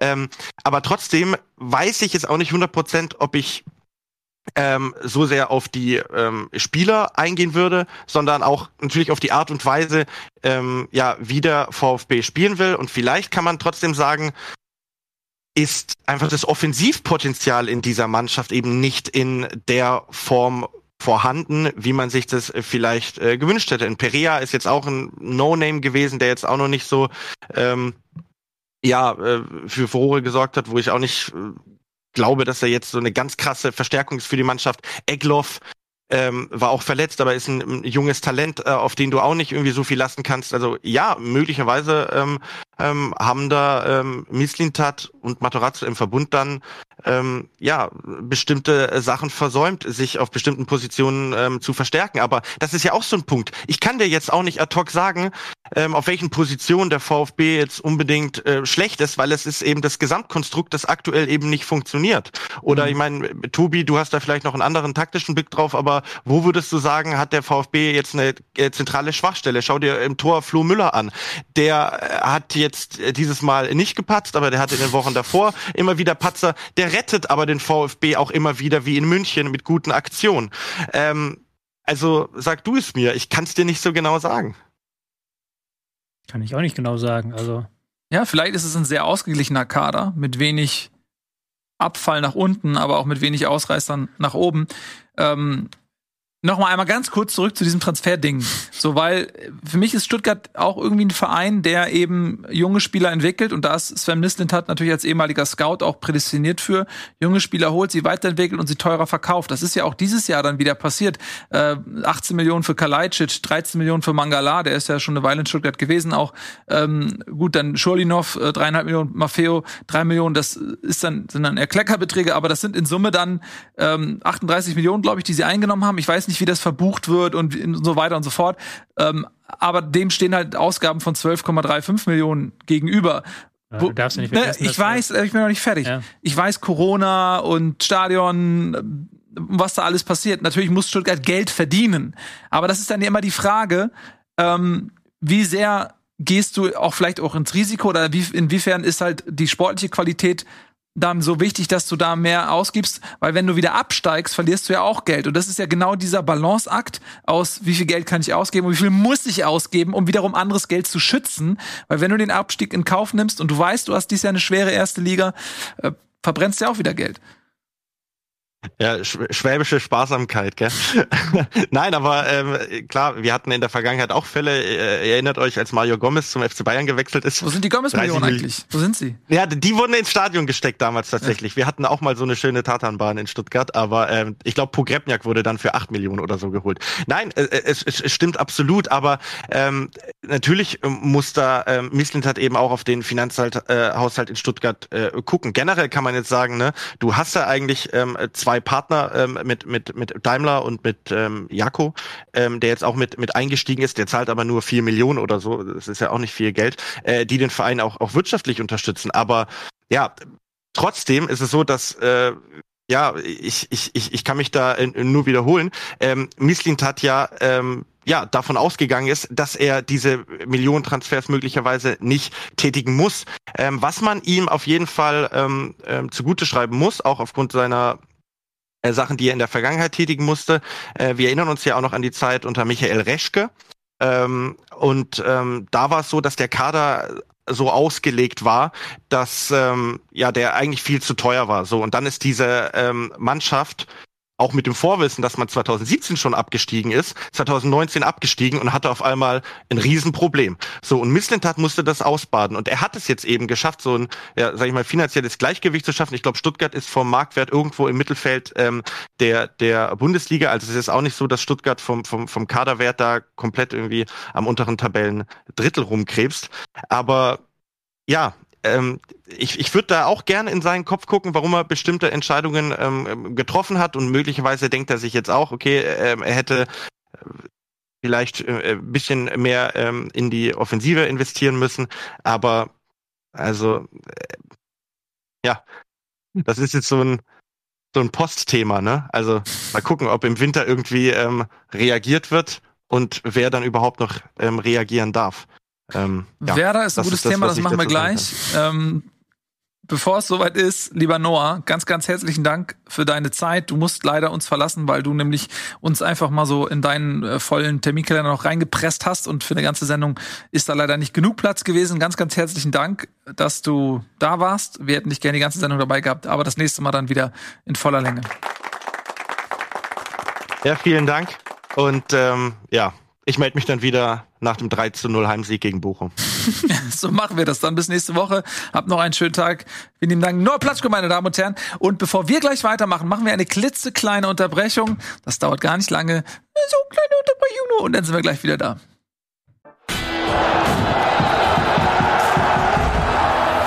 Guten Tag, herzlich willkommen, meine Damen und Herren. Äh, Bundesliga heute, jetzt nur noch zu zweit. Noah musste leider gehen, oh. Eddie und Nico sind verhindert, aber nur das soll uns nicht daran hindern, über Fußball zu sprechen, und das machen wir auch. Ich finde, wir haben Oliver Kahn einfach zu ja, du hast völlig recht. Wir hätten den mehr feiern müssen. Ja, eigentlich. Es ist doch, die, ist doch schön, dass der alte Oliver Kahn wieder zurück ist. Ich find's herrlich. Es ist der alte, authentische Oli Kahn und ich finde, dass sowas ja. bereichert ja die Bundesliga. Weil ich meine, Fußball, was ist es denn? Fußball ist Entertainment, Brot und Spiele. Das ist, ja, ist ja so. Fußball hat keine Substanz. Niemand braucht Fußball. Fußball dient nur dem, dem Zweck der Bespaßung in äh, einer Gesellschaft, die nach Spaß verlangt. Und äh, wenn man dann, äh, alles ist so langweilig und dröge, das ist ja ein Widerspruch in sich. Nein, das ist ein Entertainment-Produkt. Und Oliver Kahn ist ein Entertainer. Oliver Kahn, äh, da schießen die das 2 zu 2 und er rutscht da als fucking Oliver Kahn, der eigentlich so breitschultrig ist, dass er eh eigentlich gar nicht auf diesen Stuhl da passt. Rutscht da so runter. Es ist fantastisch. Ich er liebe hat, das. Er hat gelebt. Er hat wieder gelebt. Er hat wieder am, gelebt. Ich habe am Wochenende, das hatte ich auch vorhin und im Stress vergessen, da gab's ja auf Sky dieses Angebot für Kinder. Also sie haben ja, ja extra Übertragung gemacht für mhm. Kinder, wo Frank Buschmann dann mit zwei Kindern da irgendwie das Spiel kommentiert hat und vorher hatten sie so eine Berichterstattung. Das war auch, das klingt jetzt erstmal total scheiße und total nach Cringe. Aber das war ganz okay tatsächlich. Also das hatte so, so ein bisschen was Sendung mit der Maus Fußball. Da haben sie mhm. erklärt, wie kommen die Linien auf den Rasen und was hört Serge Gnabry in der Kabine und hatten dann ein Interview mit Musiala. Und dann durften die Kinder halt Hansi Flick interviewen. Halt all so ein Kram. Das war ganz nett gemacht. Mhm. Was mir da wieder auffiel ist, die haben ja auch diese, die haben sie Musiala interviewt, Adeyemi, Flick und Terzic war auch da. Mhm. Und die haben halt alle mit diesen Kindern genauso geredet, als wäre da so ein Sky-Reporter. Also die haben alle genau in diesem, äh, genau so gestanden da und dann so genau konzentriert und jedes Wort abgewogen und haben dann einfach halt so ihre Standardphrasen rausgedrescht, so nach dem Motto, ja, natürlich wollen wir heute gegen den FC Bayern gewinnen, wenn wir uns keine Chancen ausrechnen würden, würden wir nicht antreten, bla blub. Wo ich mir gedacht habe, ey, das ist ja so ein, so ein Nadelöhr, das mehr Entertainment verhindert. Gar nicht so sehr, es ist völlig egal, ob Sky da nun was weiß ich, Jan Hempel hinstellt oder irgendeine Frau oder ein Kind, die reden halt alle egal, was wer da steht, gleich so. Das ist doch das Problem eigentlich. Entlarvend. Nicht, nicht, ja. die, nicht die Berichterstattung. So, es ist völlig egal, was Sky da macht. Die, die kriegen immer die gleichen Antworten. Die können da eine Ziege hinstellen, der könnte eine Ziege mäh, mäh machen. ja, Hansi uh, Flick wird sagen, ja, ja, ja ich guck mir, hab schon 80 Prozent meines WM-Kaders schon im Kopf, aber natürlich hat jeder Spieler noch die Chance, auf den Zug aufzuspringen, wenn er jetzt eine starke Leistung zeigt. Mäh, mäh, mäh. das ist völlig irrelevant, wer da steht. Ähm, ja, sehr entlarvend tatsächlich. Ja. Also grundsätzlich, ich habe das nicht gesehen, aber ich finde, das klingt ja eigentlich echt ganz süß. Und ja. ähm, ja, aber natürlich sind die Mehrwerte dieser Interviews und deswegen fragt, freut man sich auch immer, sobald das irgendwie aus diesem System, aus dem Schema ausbricht, wenn mal jemand was Echtes sagt. Deswegen redet man heute, zehn Jahre später noch von Matt Sacker in seiner Eistonne. Hm. So, oh wow, da hat mal einer sich ähm, von seinen Worthülsen befreit und was, was Authentisches gesagt und auf einmal ist er überall in den Medien, wird eingeladen und, und kriegt Preise für den Spruch des Jahres und whatever. Ja, natürlich, das ist, so, so ist halt der Fußball heutzutage. Das ist natürlich aber auch dem geschuldet, dass wenn jemand mal was Falsches sagt, dann wird er natürlich auch oft dementsprechend ja, durchs Land getrieben, sag ich mal. Ähm, von daher ist, ist die Vorsicht nachvollziehbar, aber sie ist, sie ist, sie ist zu einem Punkt gekommen, wo es wirklich dann einfach langweilig wird. Und ich glaube auch, äh, das hat Oliver Kahn ja auch vor der Saison so ein bisschen angedeutet, dass er ja im erst, ersten Jahr als Vorstandsvorsitzender mhm. sehr wenig präsent war und der auch sehr viel jetzt in seinem BWL-Duktus redet und sowas hat er auch so selbstkritisch angemerkt, dass er vielleicht wieder sich öfter wie Oliver Kahn äußern muss. Ja. Und ich hoffe, dass da dieser Groschen fällt, weil ich glaube, dass, dass er so ein Meme da droppt. Das finde ich ja nicht negativ. Das zeigt ja einfach nur, dass er, dass ihn das emotional gepackt hat, dass ja. sein Verein gerade das 2 2 ja, ist doch geil. Ja, ist ja geil. Ich finde das super, ich will das sehen. Hm. Ich finde das super von Oli Kahn. Ähm, alles andere ist auch albern. Das ist halt, ich meine, wir haben den doch alle gesehen, wie er mit aufgerissenem Mund Heiko Herrlich aufessen wollte. Und so, also wir, wir, wir wissen doch, wer Oliver Kahn ist. So, was soll, was soll das jetzt? Du bist ja nicht irgendwie eine Raupe, die jetzt zum Schmetterling wird oder was. Nein, du bist Olli Kahn und der Grund, weshalb du bei den Bayern Vorstandsvorsitzender bist, ist, weil du Olli Kahn bist. So, und dann sei auch Olli Kahn. Ich finde das super. Ich ähm, liebe das Meme und der soll gerne so weitermachen. Man muss natürlich, er wird vermutlich wieder auch so ein bisschen Uli Hoeneß beerben, was so die Abteilung Attacke angeht und dieses die Bayern positionieren. Dazu gehört auch, sich zu beschweren, wenn man ungerecht behandelt wird, wie sie das jetzt vermutlich nach dieser nicht gegebenen gelb-roten Karte gegen Bellingham ja auch ins Feld führen. Das gehört halt dazu, so war es immer schon so. Und ähm, das soll er meinetwegen machen. Ich finde das ein Stück weit auch unterhaltsam. Ja. Gut, aber lass uns mal über andere weniger unterhaltsame Dinge sprechen. Zum Beispiel über den Tabellenkeller. Zumindest ist der, ähm, der fußballerisch nicht unbedingt immer das unterhaltsamste. Wir haben gerade Stuttgart schon besprochen, die gegen den Tabellenführer Union Berlin. Das kommt immer noch komisch aus dem Mund verloren haben. Lass uns mal über eine Mannschaft reden im Keller, die gewonnen hat. Und zwar ist das der VfL Bochum. Die waren in der gesamten Saison noch sieglos, hatten aus acht Spielen einen einzigen Punkt, haben ähm, Thomas Reis entlassen und einen neuen Trainer installiert. Und das führte jetzt im zweiten Spiel zum ersten Sieg 3 zu 0 gegen Frankfurt. Klingt wie eine klare Sache, ist aber erst zum Schluss, nämlich nach dem 1-0 oder spätestens nach dem 2-0, das 3-0 war dann schon so Auflösungserscheinung. Mhm. Also es war jetzt schon auch ein harter Kampf. Frankfurt hat es sie nicht so leicht gemacht, wie das Ergebnis vielleicht klingt. Ja. Eddie hat noch gesagt, wenn sie gegen Tottenham gewinnen, was nicht passiert ist, dann verlieren sie gegen Bochum. Mhm. Aber sie haben zumindest 0-0 gegen Tottenham gespielt und trotzdem gegen Bochum verloren. Das, vielleicht ist er deswegen nicht hier, weil wir einen Kaffee kriegen sollten oder sowas. Ja, er, hat, er hat ja Unrecht gehabt, muss man sagen. Mhm. Er hat ja gesagt, wenn äh, Frankfurt gegen Tottenham gewinnt, dann werden sie gegen Bochum verlieren. Ja. Aber Frankfurt hat nicht gegen Tottenham nee. verloren und hat trotzdem gegen Bochum auf den Sack bekommen und zwar ordentlich. Mhm. Also ich habe tatsächlich nur die zweite Halbzeit geguckt. Ich hatte am Wochenende erste Halbzeit mir Leverkusen gegen Schalke angeguckt. Mhm. Da stand es dann 3-0 und habe ich gesagt, okay, schaltest du jetzt rüber auf ähm, Hast du alles richtig Bochum gegen Frankfurt. Und da habe ich halt, ich habe eingeschaltet. Erste Aktion, Frankfurter Spieler schießt Schiedsrichter beim Freistoß an. Mhm. Zweite Aktion, Bochum knallt einen Freistoß aus 30 Metern, wirklich 10 Meter übers Tor. Und in derselben, dazwischen gab es irgendwie fünf Fouls oder sowas. Also das war ein absolut grausames Spiel, wo wirklich komplett ohne Spielfluss, komplett ohne irgendwie, ähm, dass man da gemerkt hat, okay, Frankfurt ist eigentlich die spielerisch stärkere Mannschaft, die müssten ja eigentlich doch gegen diese kompakten Bochumer irgendwie spielerisch punkten. Nein, die haben sich da komplett in diesen Abreibungskampf vor, äh, in so einen Abnutzungskampf reinziehen lassen vom VfL Bochum. Mhm. Und da, da hat der VfL Bochum dann am Ende über Standards und über einen überragend starken Förster das Ding für sich entschieden. Aber das war halt wirklich von Frankfurt. Und aber Eddie war ja auch entsprechend sauer in der WhatsApp-Gruppe. Hat typisch und sowas geschrieben. Also das war so Frankfurt, die Diva, wie man sie kennt. Also ohne Linie, ohne irgendwie Offensivkombination. War wirklich nicht gut. Aber in dieser fehlenden Qualität steckt ja vielleicht eine Qualität, nämlich die, dass man die Qualität des Gegners der eigenen Qualität anpasst, indem man sie runterzieht. Ja. Das, was du im Prinzip auch immer forderst von so Mannschaften, die eben ganz offensichtlich nicht über die individuelle Klasse verfügen wie ihre Gegner. Wie ein, ich erinnere mich an Ingolstadt, die zumindest mal ein Jahr lang damit die Klasse gehalten haben, indem sie jedes Spiel einfach komplett unansehlich zerstört haben und äh, sich ständig haben fallen lassen und Freistöße, sobald sie irgendwie in der gegnerischen Hälfte waren, im, im letzten Drittel sich einfach nur hingeschmissen haben, in der Hoffnung, über Standardsituationen irgendwie zu einem Torerfolg zu kommen.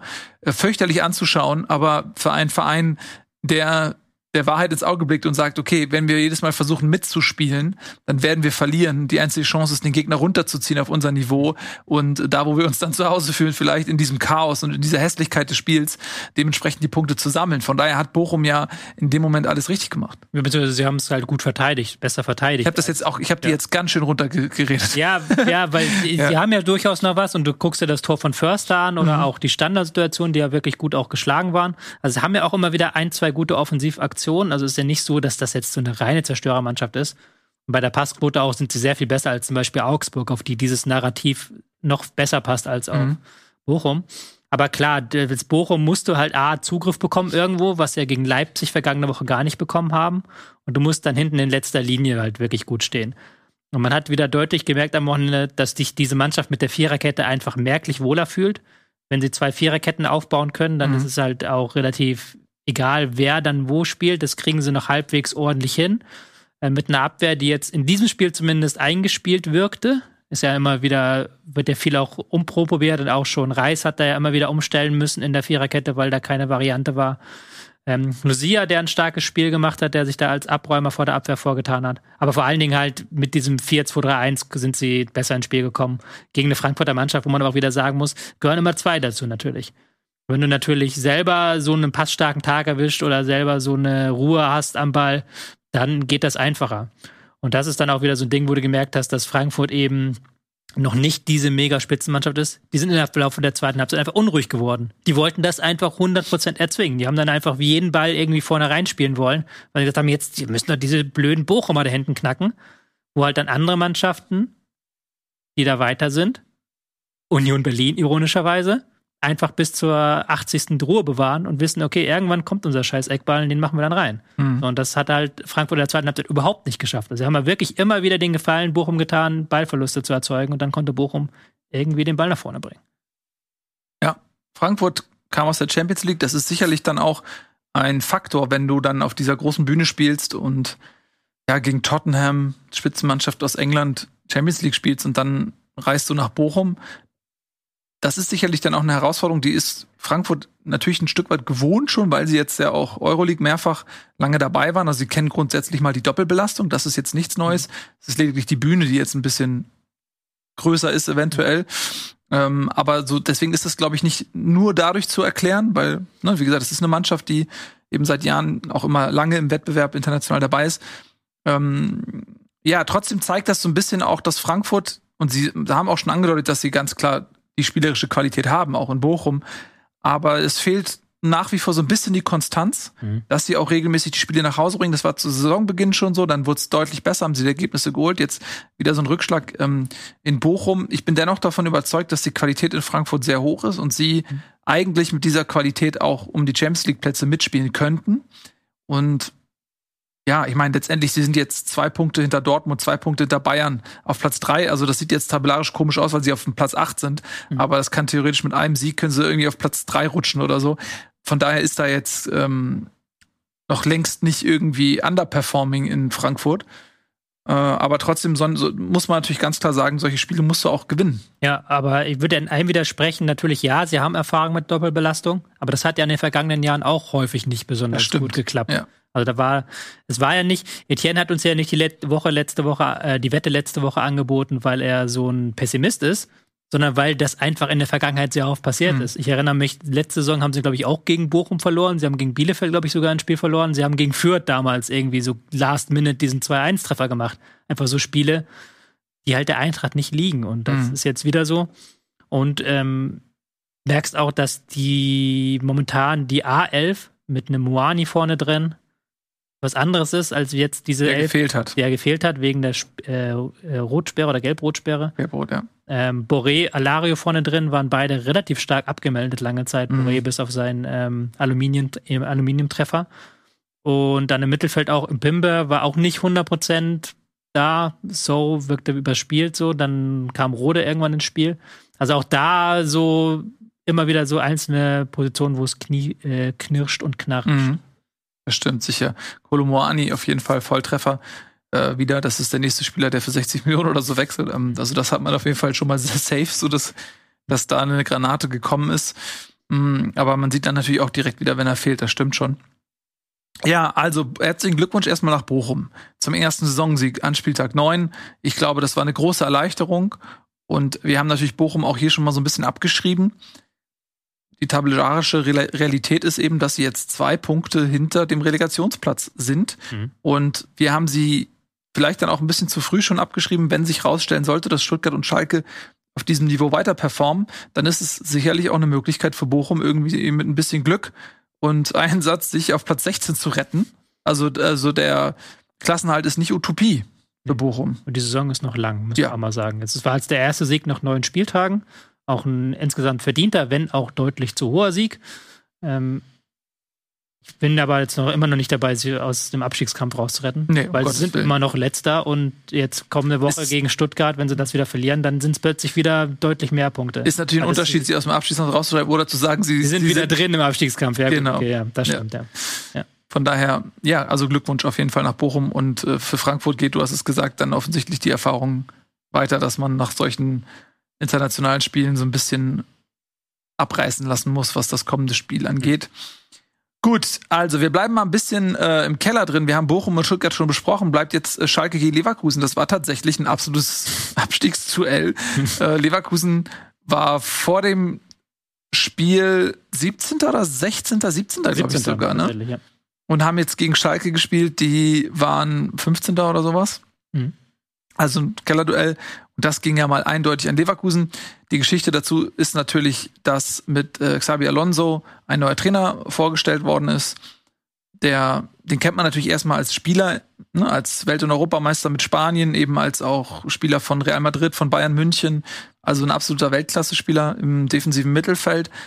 Äh, mein erster Gedanke war so, huh, okay, das, ich habe so leichte Van Bommel-Vibes, weil als Spieler natürlich völlig unbestritten absolute Klasse. Mhm. Nur als Trainer eben diese noch nicht wirklich nachgewiesen. Er war bei Real Sociedad in der ähm, zweiten Mannschaft, meine mhm. ich, ne? Davor im Nachwuchsbereich tätig. Hat, glaube ich, drei Jahre oder so dort äh, trainiert, aber eben noch nicht auf quasi hochklassigem Niveau. Noch nicht irgendwo in der ersten Liga einen Club trainiert. Er hat wohl das weiß ich nicht genau, das habe ich auch nur gehört, irgendwie diverse Angebote auch ausgeschlagen in der Vergangenheit, hat wohl auf den richtigen Zeitpunkt gewartet, um eben wirklich auf diesem Niveau einzusteigen.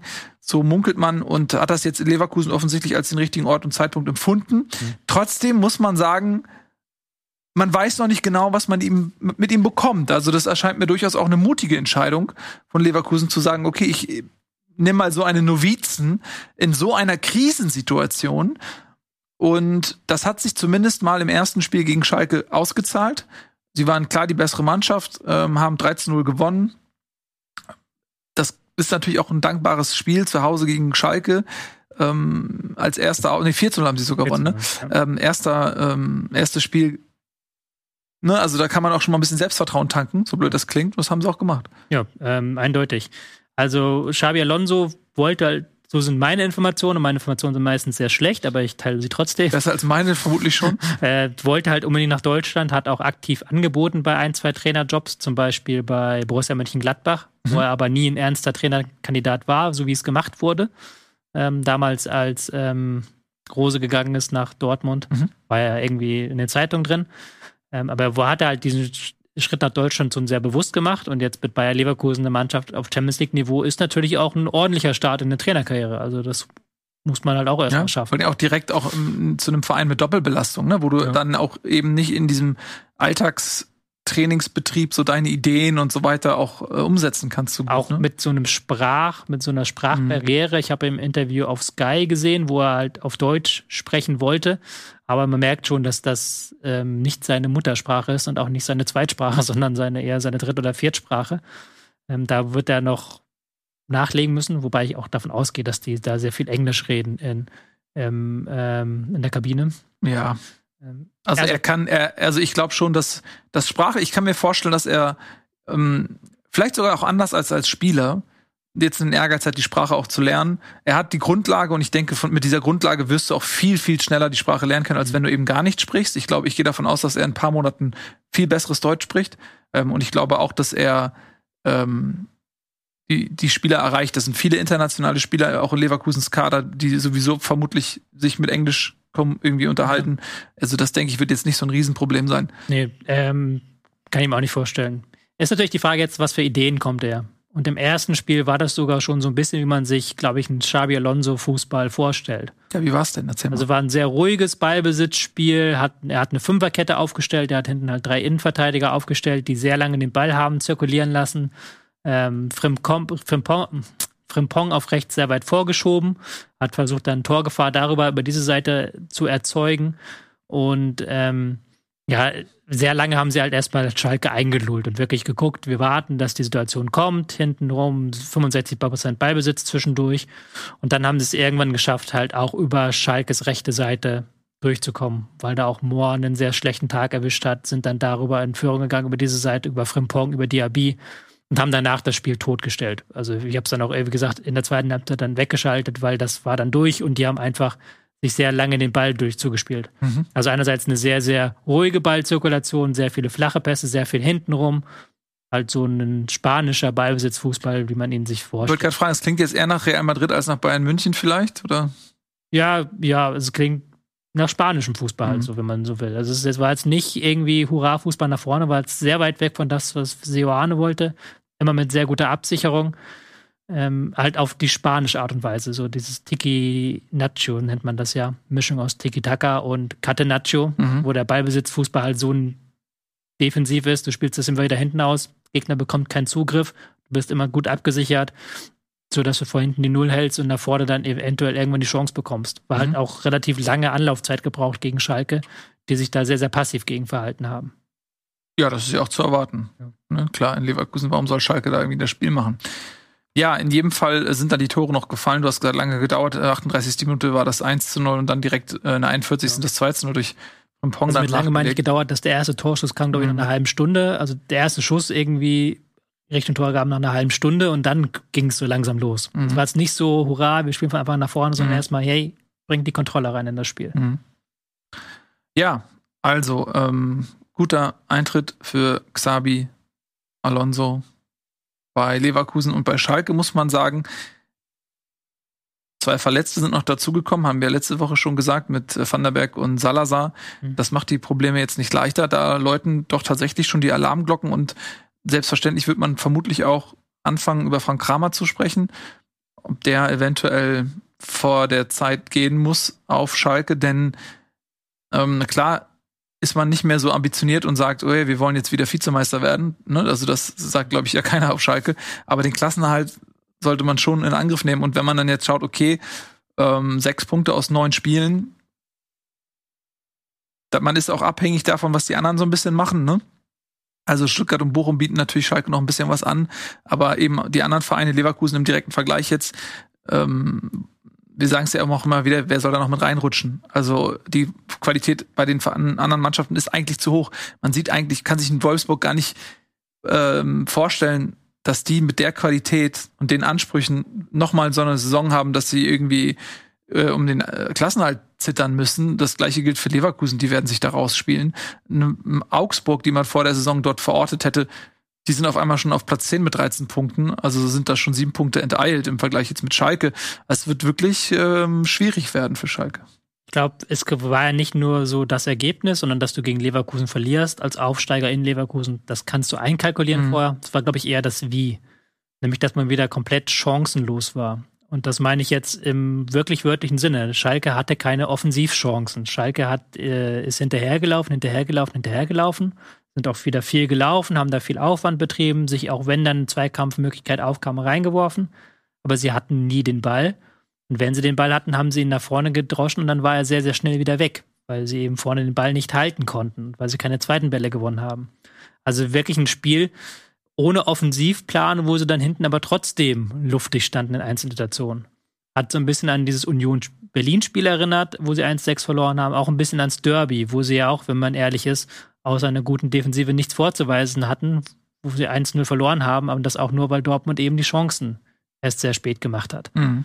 Ähm, da gibt es jetzt immer mehr Schalke-Fans, die natürlich auch meckern. Weil wenn du natürlich jede Woche da so ein Spiel siehst und du merkst, ey, unser einziger Offensivplan besteht daraus, irgendwie den Ball lang zu ähm, Polter und zu Terodde zu bolzen und die halten ihn dann nicht mal, ist natürlich nicht das, was du dir vorstellst von so einer Erstligasaison. Absolut. Also schön ist in jedem Fall anders. Ähm, erfolgreich bis dato auch. Da, ähm, ja, wird es auf jeden Fall noch knifflige Momente geben für Schalke. Damit haben wir im Prinzip schon so die, Ja. den größten Abstiegsbereich äh, thematisiert, nämlich Bochum, Stuttgart, Schalke, Leverkusen. Eine Frage an dich. Glaubst du, dass Kramer noch lange an der Seitenlinie sitzt? Das ist ja die Frage, die jetzt auf Schalke durch die Gegend schwebt. Man Also hat ich- ja schon so ein bisschen Mhm. auf Abstand ist man ja schon gegangen. Die Vereinsführung hat gesagt, man ist sehr, sehr enttäuscht von diesem Auftritt in Leverkusen. Das glaub, ja, also das ist halt auch immer da, wo der kleinste Widerstand sitzt. Du kannst die Mannschaft, das ist schwieriger, die Mannschaft auszutauschen als den Trainer und ähm, die Karte wird früher oder später gezogen werden. Wenn die Ergebnisse zeitnah ausbleiben, jetzt spielen sie zu Hause gegen Hoffenheim, dann wird, glaube ich, Kramer irgendwann gehen müssen. So, vielleicht kommt dann ja wirklich Thomas Reis, der ja irgendwie vor der Saison schon mal Hm. Kandidat gewesen ist auf Schalke.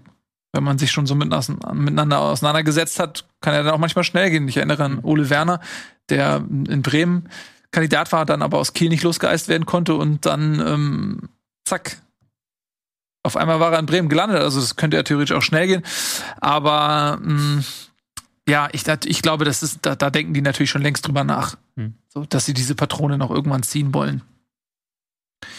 Ja, wie gesagt, jetzt zu Hause gegen Hoffenheim können wir theoretisch direkt auch weit, weitermachen mit Hoffenheim. Die haben nämlich gegen Bremen gespielt und verloren. Hoffenheim macht da weiter, wo sie die letzten Jahre weitergemacht haben. Wir haben eine Hurra-Phase und dann haben sie wieder eine Irre-Phase und man weiß am Ende gar nicht, wo man sie verorten soll. Ist es jetzt schon eine Spitzenmannschaft oder ist es eine Mittelfeldmannschaft? Momentan sind sie auf Platz 7 mit 14 Punkten, was immer noch ein guter Saisonstart ist. Aber natürlich, wenn du zu Hause gegen Bremen spielst, willst du da mehr als eine 1 zu 2 Niederlage haben. Und Bremen wiederum wird mir so langsam unheimlich. Ich hatte gedacht, so, okay, die starten so wirklich furios in die Saison. Dann hat so jeder gecheckt, was Bremen so macht und was die so können. Jeder nimmt sie ernst und dann findet man so langsam Möglichkeiten, wie man die Ergebnisse gegen diese Mannschaft einholt. Aber das interessiert Bremen gar nicht. Haben erst Gladbach eine hochambitionierte Mannschaft einfach mal, was, was war das, 5-1 oder sowas, nach Hause geschossen und jetzt äh, gewinnen sie in Hoffenheim eine Mannschaft, die eben auch, ja, große Ambitionen besitzt. Ähm, Duxch und Füllkrug wieder getroffen, wieder so last minute das Spiel, Spiel, gewonnen. Also das ist langsam jetzt auch kein Zufall mehr, wenn du schon wieder kurz vor Schluss, in dem Fall 2 zu 1, 87. durch Füllkrug einen Elfmeter, diese Partie gewinnst, irgendwann ist es auch kein Glück mehr. Sondern da hat man irgendwie das Gefühl, okay, das ist Teil des Plans, dass sie in, den letzten Minuten nochmal irgendwie Vollgas geben. Ja, also, wie, wie ordnest du das ein? Äh, die spielen ein bisschen in den Rausch, so ein bisschen. Wobei ich jetzt sagen würde, so dieses, ähm, dieser 2-1 in Hoffenheim, das, das macht noch ein bisschen mehr Angst als das 5-1 gegen Gladbach. Weil man gegen Gladbach ja, der war Gladbach einfach völlig von der Rolle und hat halt alles falsch gemacht, was du gegen Werder falsch machen musst, äh, nicht falsch machen darfst, so. Und gegen Hoffenheim hat Hoffenheim aber jetzt ein gutes Spiel gemacht. Und Hoffenheim war jetzt nicht so, dass du sagen kannst, okay, Hoffenheim erwischt einen schlechten Tag und Werder mhm. gewinnt deswegen, sondern Hoffenheim macht da ein gutes Spiel, kommt auch selber zu Chancen, aber trotzdem schafft Werder halt immer wieder die Entlastung. Trotzdem haben sie offensiv so viel ähm, Gefahr und auch so viel individuelle Qualität, dass sie mit so einem Gegner mithalten können und dass sie mit so einem Gegner in so einem Spiel auch ähm, den dann in den letzten Minuten noch bezwingen können. Also es war wirklich ein Kampfsieg, auch ein etwas glücklicher Erfolg, weil Hoffenheim durchaus Chancen hatte. Baumgartner Aluminiumtreffer, mhm. auch sehr gut nach vorne gespielt hat, auch sehr gut. Sko hatte ja allein in der ersten Viertelstunde drei große Chancen. Aber Werder Bremen lässt sich davon nicht beirren und die machen weiter und kriegen dann ihre Chancen, weil die offensiv so viel Power haben. Füllkrug Duxch ist halt so ein Top-Duo, das auch in der ersten Liga jetzt abliefert.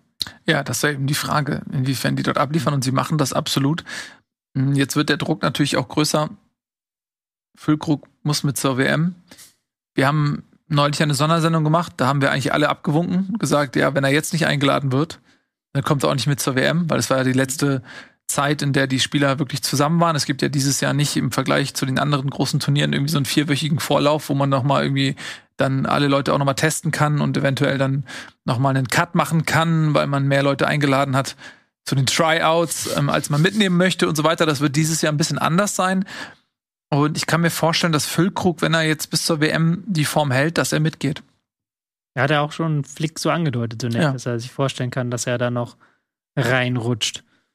Ähm, ja, wir haben ja, ich habe meine Meinung schon gesagt, so ein bisschen. Ich weiß nicht, ob das was bringt dann, Niklas Füllkrug, aber okay, als Option von der Bank. Wenn er jetzt niemand anderem den Platz wegnimmt, wo man sagen müsste, der müsste eigentlich mit, dann ist es vollkommen okay findet jetzt natürlich, ist dadurch, dass er so Thema ist, wird das auch dann natürlich immer wieder so aufgebauscht. Mhm. Und am Wochenende, klar, hat auch wieder eine gute Leistung gemacht, wieder viele Bälle gehalten, aber äh, das, sein Tor war halt ein Elfmetertor, war das dritte Elfmetertor ja. diese Saison. Es musste auch natürlich immer erst machen. Duxch hat es ja auch mal geschafft, den Elfmeter vorbeizuschießen, wichtigen. Mhm. Aber es ist natürlich noch was anderes, als wenn du aus dem Spiel triffst. Und beim Tor macht er natürlich einen tollen Assist, tollen Doppelpass, aber das ist halt auch zu 90 Prozent Duxch. Also das war eine richtig, richtig geile Duxch-Aktion, das mhm. 1 zu 0. Und da ist natürlich der Fokus momentan so auf Füllkrug, dass man immer, egal, also wenn er was macht, dann ist sofort, äh, der muss zu Flick. Und ich, das war jetzt eigentlich eher so ein richtig geiles Dux-Spiel, dieses Spiel, als so ein richtig geiles Füllkrug-Spiel. Ja, ich mag Dux auch ähm, als Spieler sehr. Der ist, kommt mir ein bisschen zu schlecht weg tatsächlich. Mhm. Der hat natürlich jetzt ein bisschen Abschlusspech gehabt, auch zu Beginn der Saison, aber der macht halt auch viele Dinge, ähm, wo man denkt, so ja, okay, der, der deutet sein Potenzial da mehr als an und jetzt wird das zuletzt auch mit Toren irgendwie belohnt. Ähm, es hätte auch ein bisschen anders, hätte Duxch auch derjenige sein können, der da im Fokus steht, ne? wenn das ein bisschen anders gelaufen wäre. Von daher, die sind da an beidem Potenzial da vorne drin. Der Grund, weshalb man, glaube ich, natürlich auch so schnell über Füllkrug, spricht, dann ist einfach diese Sehnsucht nach einem klassischen. Neuner, weil wenn du dir ähm, die Nationalmannschaft anguckst, da, es gibt halt nicht diesen Rudi Völler, diesen Jürgen Klinsmann, den Uwe Seeler, den Gerd Müller. Also Deutschland hat ja eine große Tradition an Neunern und ähm, Miroslav Klose, so gibt es nicht mehr.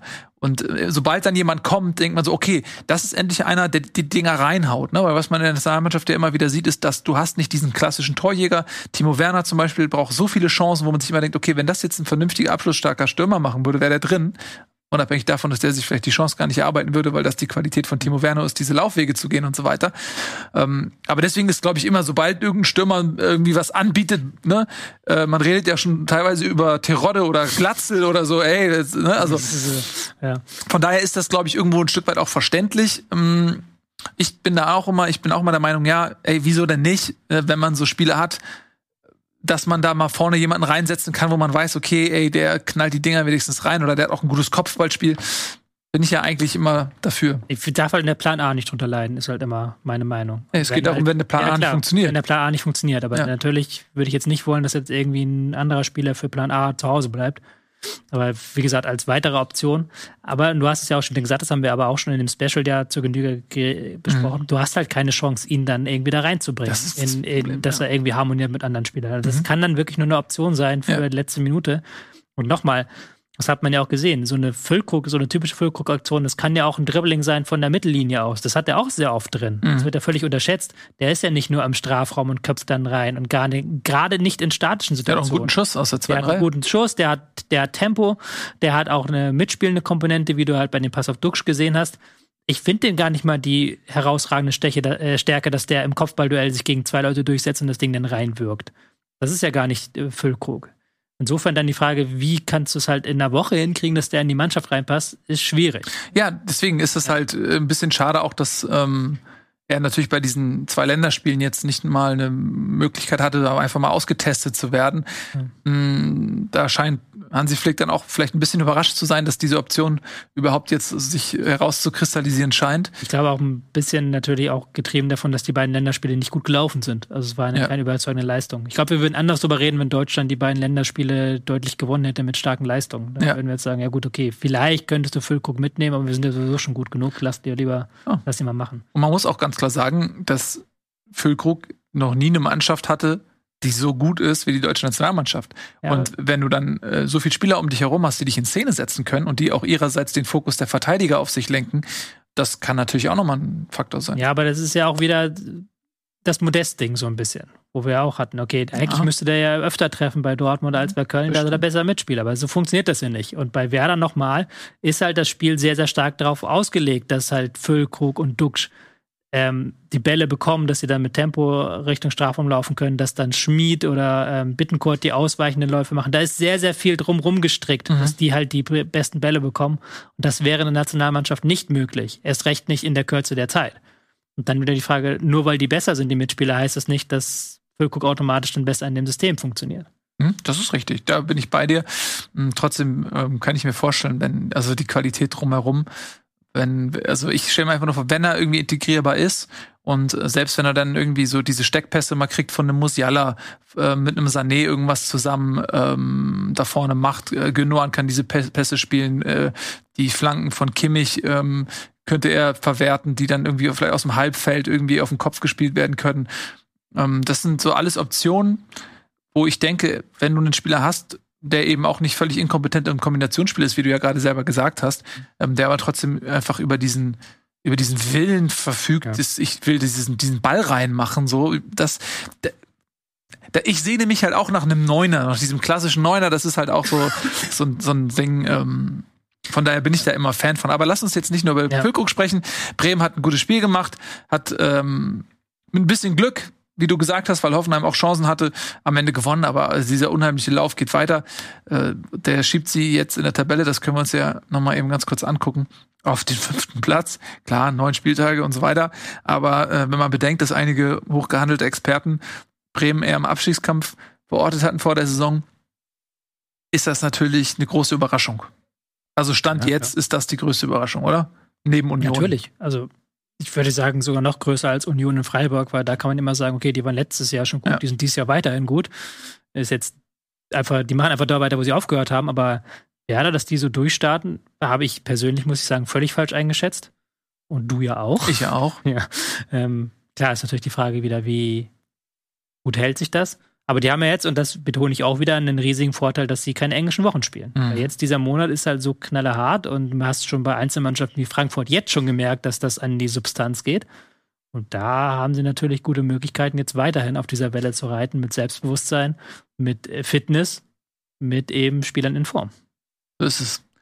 Und äh, Florian Kohfeldt hat auch schon, glaube ich, so ein bisschen ähm, die letztjährige Verletzung von Füllkrug für sich so ein bisschen identifiziert als ähm, Grund, weshalb es nicht ganz so geklappt hat. Ähm, Ja, muss man ja auch immer dazu sagen. Ja. Also, was wäre, wenn Szenarien? ja. Natürlich, wenn halt ein Füllkrug zu Beginn der Saison Kreuzbandriss hat, dann musst du überlegen, was du dann anders machst und dann musst du dich dann anpassen. Aber klar, wie wäre Bremen in den beiden Jahren, letzten Jahren unter Kofeld ausgesehen, wenn halt Füllkrug da gewesen wäre? Wahrscheinlich besser, als sie so Mhm. aussahen. Und äh, was man auch mal sagen muss, diese Verpflichtung von Duxch, die ist ja, ähm, der kam ja aus Hannover zu Beginn der Zweitligasaison. Mhm. Ja, und äh, da war ja relativ teuer, ich glaube dreieinhalb Millionen Euro oder so. Da haben wir schon gedacht, so, hm, okay, ähm, da greifen die auch schon ganz schön tief nochmal in die Tasche. Aber das hat sich auch mehr als bezahlt gemacht, die Auf jeden Verpflichtung. Fall. Ja, auf jeden Fall. Duxch war schon lange einer meiner Lieblingsspieler, hat halt ähnlich äh, wie Füllkrug mit Verletzungen zu kämpfen gehabt und war in der zweiten Liga immer besser als in der ersten, so ein bisschen das Terodde-Syndrom. Aber der hat halt eine Spielintelligenz in seinem Spiel, die, die wirklich für einen Stürmer außergewöhnlich ist. Ähm, dass er Räume erkennt, dass er auch Pässe spielt, die, glaube ich, nicht jeder Stürmer spielt. Der hat halt schon ein relativ gutes Komplettpaket. Mhm. Es funktioniert dann nicht so gut, wenn du ihn vorne als einzigen Stürmer drin hast, weil dafür kann er Bälle nicht genug halten. Da ähm, fehlt auch so manchmal ein bisschen im Strafraum die äh, Wegfindung, die, sage ich mal, so ein Füllkrug eher mitbringt. Aber dann im Zusammenspiel mit einem Stürmer, der das dann noch hat, der dann Bälle hält, der dann ähm, auch als Anspielpunkt für Doppelpässe dient, wie beim 1 zu 1 jetzt am Wochenende. Das ist genial. Also es ist wirklich gutes Sturmduo, das sich wirklich gut ergänzt. Ja, muss man wirklich sagen, da hat Bremen auf jeden Fall ähm, ein richtig schönes Paket. Man muss hoffen, dass die verletzungsfrei bleiben. Ne? Insbesondere Füllkrug, aber auch was es gerade gesagt hat, immer wieder Probleme. Kann man echt hoffen, wenn das, wenn die beiden fit bleiben, machen die auf jeden Fall den Bremer Fans, glaube ich, eine Menge Freude. Freude ist die Brücke. Wohin führt sie? Wer hat sich gefreut am Wochenende? Niemand mehr. Doch, Borussia Mönchengladbach. Borussia Mönchengladbach. Die Brücke der Freude führt nach Gladbach. Die haben ja in der Woche zuvor richtig auf den Morse bekommen. Die Brücke der Freude führt über den Rhein. Von Köln nach Gladbach. Mm, sehr schön. Ähm, und sie führt insofern, macht es auch eben auch Sinn, weil wir gerade bei Bremen waren, die eben in der letzten Woche Gladbach abgefiedelt haben und Gladbach ging halt mit dieser deftigen Niederlage ins Derby gegen den ersten FC Köln. Ich glaube, die letzten drei Derbys gingen an den FC. Dieses Mal hatte Gladbach die Oberhand. Ein Spiel, was auch, ähnlich wie wir es zu Beginn der Sendung bei Dortmund gegen Bayern besprochen hatten, ein bisschen im Fokus einer gelb-roten Karte stand. Bis dahin war es nämlich relativ ausgeglichen. Gladbach ist in Führung gegangen, ähm, durch Friedrich nach einer Standardsituation, meine ich. Und äh, Keins ist dann ähm, mit einem Elfmeter zum Ausgleich gekommen, hat den Elfmeter selber rausgeholt auch, meine ich sogar. ne? Ja. Und äh, dann hatten wir eine Situation, die im Prinzip dann entscheidend war. In der Nachspielzeit der ersten Halbzeit hat dann wiederum Keins einen Elfmeter verursacht, ist mit Gelb-Rot vom Platz geflogen. Benzebaini hat, der letzte Woche übrigens sehr stark gescholten wurde für seine Leistung, hat das 2 zu 1 geschossen. Kurz darauf, nämlich in der 47. also in der zweiten Halbzeit schon, aber Hm. also kurz vor. Ende und dann kurz nach Beginn der zweiten Halbzeit ähm, das 3 zu 1 durch Schindel. Und dann war es natürlich unglaublich schwierig für den ersten FC Köln in Unterzahl ähm, da noch was zu machen. Dementsprechend folgte dann irgendwann das 4-1 wieder durch Benzebaini, der ein bisschen was gut zu machen hatte. Ähm, das 4-2 durch Hussein, wie sprechen wir eigentlich aus? Hussein Basic? Wen meinst du jetzt? Hussein Basic oder? Rosin Basic, Husin glaube ich. Ich Basic? bin mir nicht sicher. Ich bin sehr schlecht in Spielernamen. Ähm, hat ist dann nochmal in der 83. nochmal zum 4 zu 2 gekommen, aber auch da war klar, das äh, wird nicht mehr reichen und das 5-2 in der 91. durch Tyram war dann eher noch so ein bisschen es Ergebniskosmetik. Also klarer Sieg für Gladbach, aber auch da wieder ähm, eine Schlüsselszene sicherlich spielentscheidend. Rosin Basic ist eine schöne Geschichte, weil der kam aus der Regionalliga, glaube ich.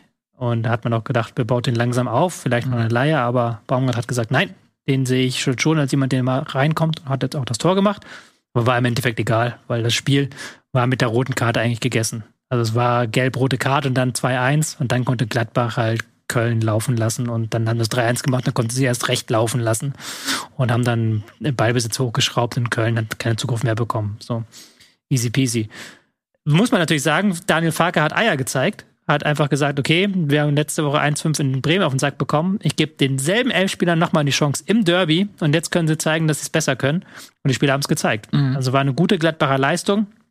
Auch gegen das hohe Pressing der Kölner anfangs so mit ein paar Problemen, wie es jeder hat, wenn der Köln da so wirklich mit Volldampf ankommt. Ähm, haben dann auch wirklich auf den Ausverteidiger gespielt, wie Köln das wollte und Köln dann richtig reingegangen und dann gab es ein paar Ballverluste. Aber grundsätzlich haben sie eine gute Kontrolle gehabt, immer wieder nach vorne gestoßen, immer wieder schöne Positionswechsel vorne drin, ein schön flüssiges System, flüssiges Ballbesitzspiel und ähm, mit dieser roten Karte und der Überzahl im Rücken konnten sie dann das Ding auch durchverwalten. Also das war Balsam für die Gladbacher Seele. Mhm.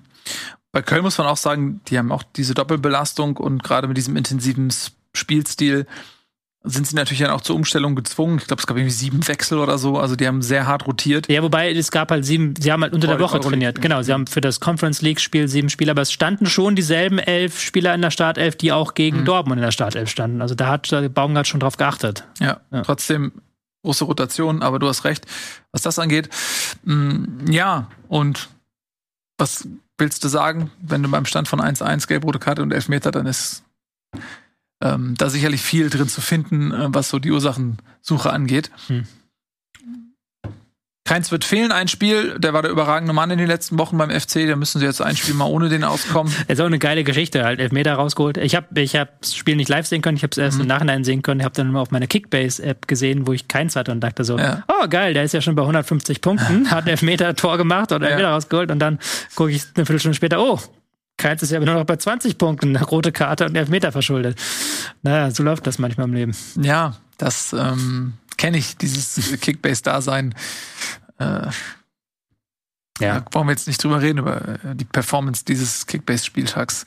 Sonst würde ich dort in einen äh, Monolog verfallen, den ich mir sparen möchte. Ja, ich, ich, ja, ich weiß nicht, ob du es auf die Doppelbelastung schieben kannst, aber du merkst ja schon, dass, dass diese Spielweise so ein bisschen Tribut zollt. Klar, da halt ja. die rote Karte, die war natürlich total das Genick gebrochen und dann auch, dass da halt drumherum dann direkt zwei Tore fallen, ist natürlich dann auch noch doppelt blöd gelaufen.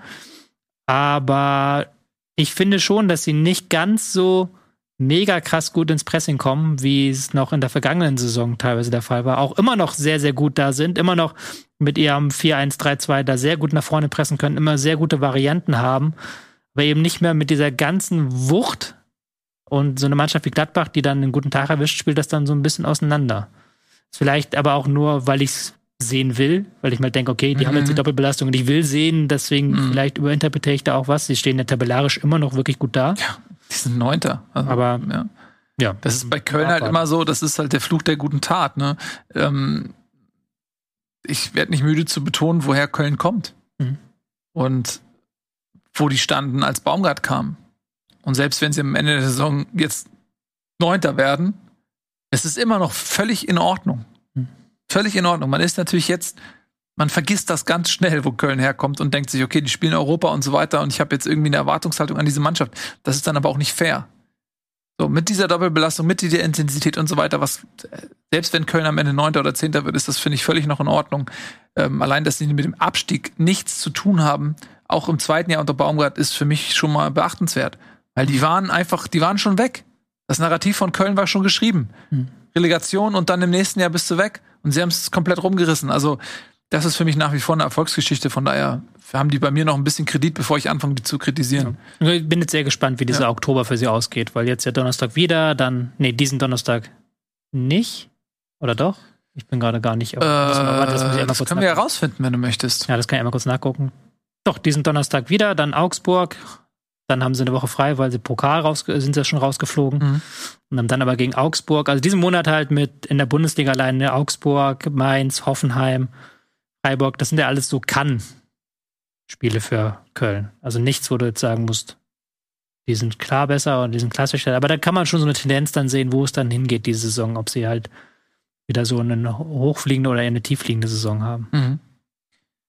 Bleiben wir mal bei der gleichen Fragestellung und wechseln einen Platz nach oben. Nee, warte. Nee, wir wechseln einige Plätze nach unten äh, und kommen zu Berlin. Die haben wir beim Abstiegskampf nämlich irgendwie völlig übersehen. Die sind ja immer noch mit drin. Wir sollten sie nicht zu früh daraus schreiben. Die haben nämlich gegen den fast Tabellenersten aus Freiburg gespielt Hm. und haben immerhin ein 2 zu 2 geholt, was dafür gesorgt hat, dass Union Berlin auf jeden Fall auf Platz 1 bleibt. Ich habe das Gefühl, wir haben gar nicht genug über Union gesprochen. Hm. Dafür, dass die einfach Tabellenführer sind. Ja, aber Union das kann, Berlin- sagen wir jede Woche. Die sind einfach Tabellenführer und das ist einfach krass krank. Und dann gucke ich jede Woche wieder auf die Expected Goals Daten und denke mir, wie kann das sein? Die haben den zweit- oder drittschlechtesten Expected Goals Wert von allen Teams und die sind einfach immer noch Erster. Ja, das- die haben schon wieder so ein enges Spiel gegen Stuttgart einfach gewonnen. So, weil das halt jede Woche über dasselbe ist. Und du denkst dann immer wieder, aber die schaffen das, die machen das, die, die haben dann die Stabilität und wissen dann, haben dann halt auch die Eier, dann nicht gegen Stuttgart anzufangen zu bolzen und zu sagen, wir brauchen diesen Sieg, sondern einfach, ja, wir machen da ganz ruhig und da kommt schon noch die Ecke. Und dann kommt diese blöde Ecke und sie machen das Ding rein und dann ist das Ding wieder gegessen, wieder 1 zu 0 Sieg. Ja. So. Die haben ja auch, was haben die, was haben die für ein Torverhältnis? Können wir noch einwenden? Ja, plus 10. Sechs. Äh, das ist ja eine Sieg gegen Schalke. Ja, einen Sieg gegen Schalke, sonst hätten sie plus 5 aus 8 Spielen. Mit fünf Siegen, also 5 1 zu 0 Siege. So Ja. fünf Siege mit einem Tor, also, na egal. Aber es machen, wir können da nichts Neues sagen, einfach. Es tut uns leid. Wir Ja, mal die Union-Experten einladen oder Ja. sowas, aber wir können da nichts Neues zu sagen. Es ist, es ist so, wie es ist. Ja, das stimmt, aber es, also ich, du hast völlig recht. Also analytisch kann man da vielleicht gar nicht mehr so viel auseinanderfriemeln, aber ich finde es eben trotzdem, wenn man das einfach sieht, dass man zumindest mal ab und zu noch mal sein Erstaunen ähm, äußert, damit jetzt nicht dieser völlig überraschende Tabellenführer nach dieser völlig wahnsinnigen Entwicklung in den letzten drei, vier Jahren bei Union, ähm, dass das nicht unerwähnt bleibt. Also da ist mal mein Gefühl, okay, da muss man eigentlich muss man noch ein bisschen mehr Zeit aufwenden, um dieses Phänomen zu beleuchten. Aber es gibt noch eine andere Mannschaft in Berlin und das ist Hertha und die ähm, hat ganz andere Sorgen, nämlich die des Klassenerhalts. Da stehen sie momentan okay da. Und ich denke auch dieses 2 zu 2 gegen Freiburg unterstreicht die klare Tendenz, dass es aufwärts geht in Berlin, weil Freiburg hatte jetzt auch nicht einen rabenschwarzen Tag. Wir sind in Führung gegangen in der 22. Minute, dann kam Berlin trotz Rückstand gegen Freiburg zurück. Das musst du auch erstmal machen. Klar, Freiburg hat auch Doppelbelastung gehabt.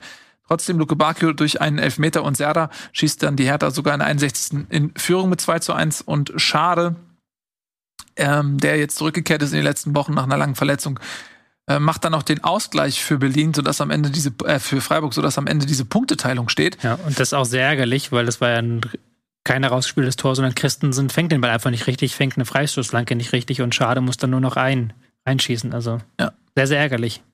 Eben, es hätte auch ein Sieg sein können Mhm. gegen eben sehr, sehr starke Freiburger. Ja, also mein Fazit wäre erstmal, Berlin unterstreicht den Aufwärtstrend. Und ähm, Freiburg muss mit dem Punkt leben gegen Hertha, die ein gutes Spiel gemacht haben.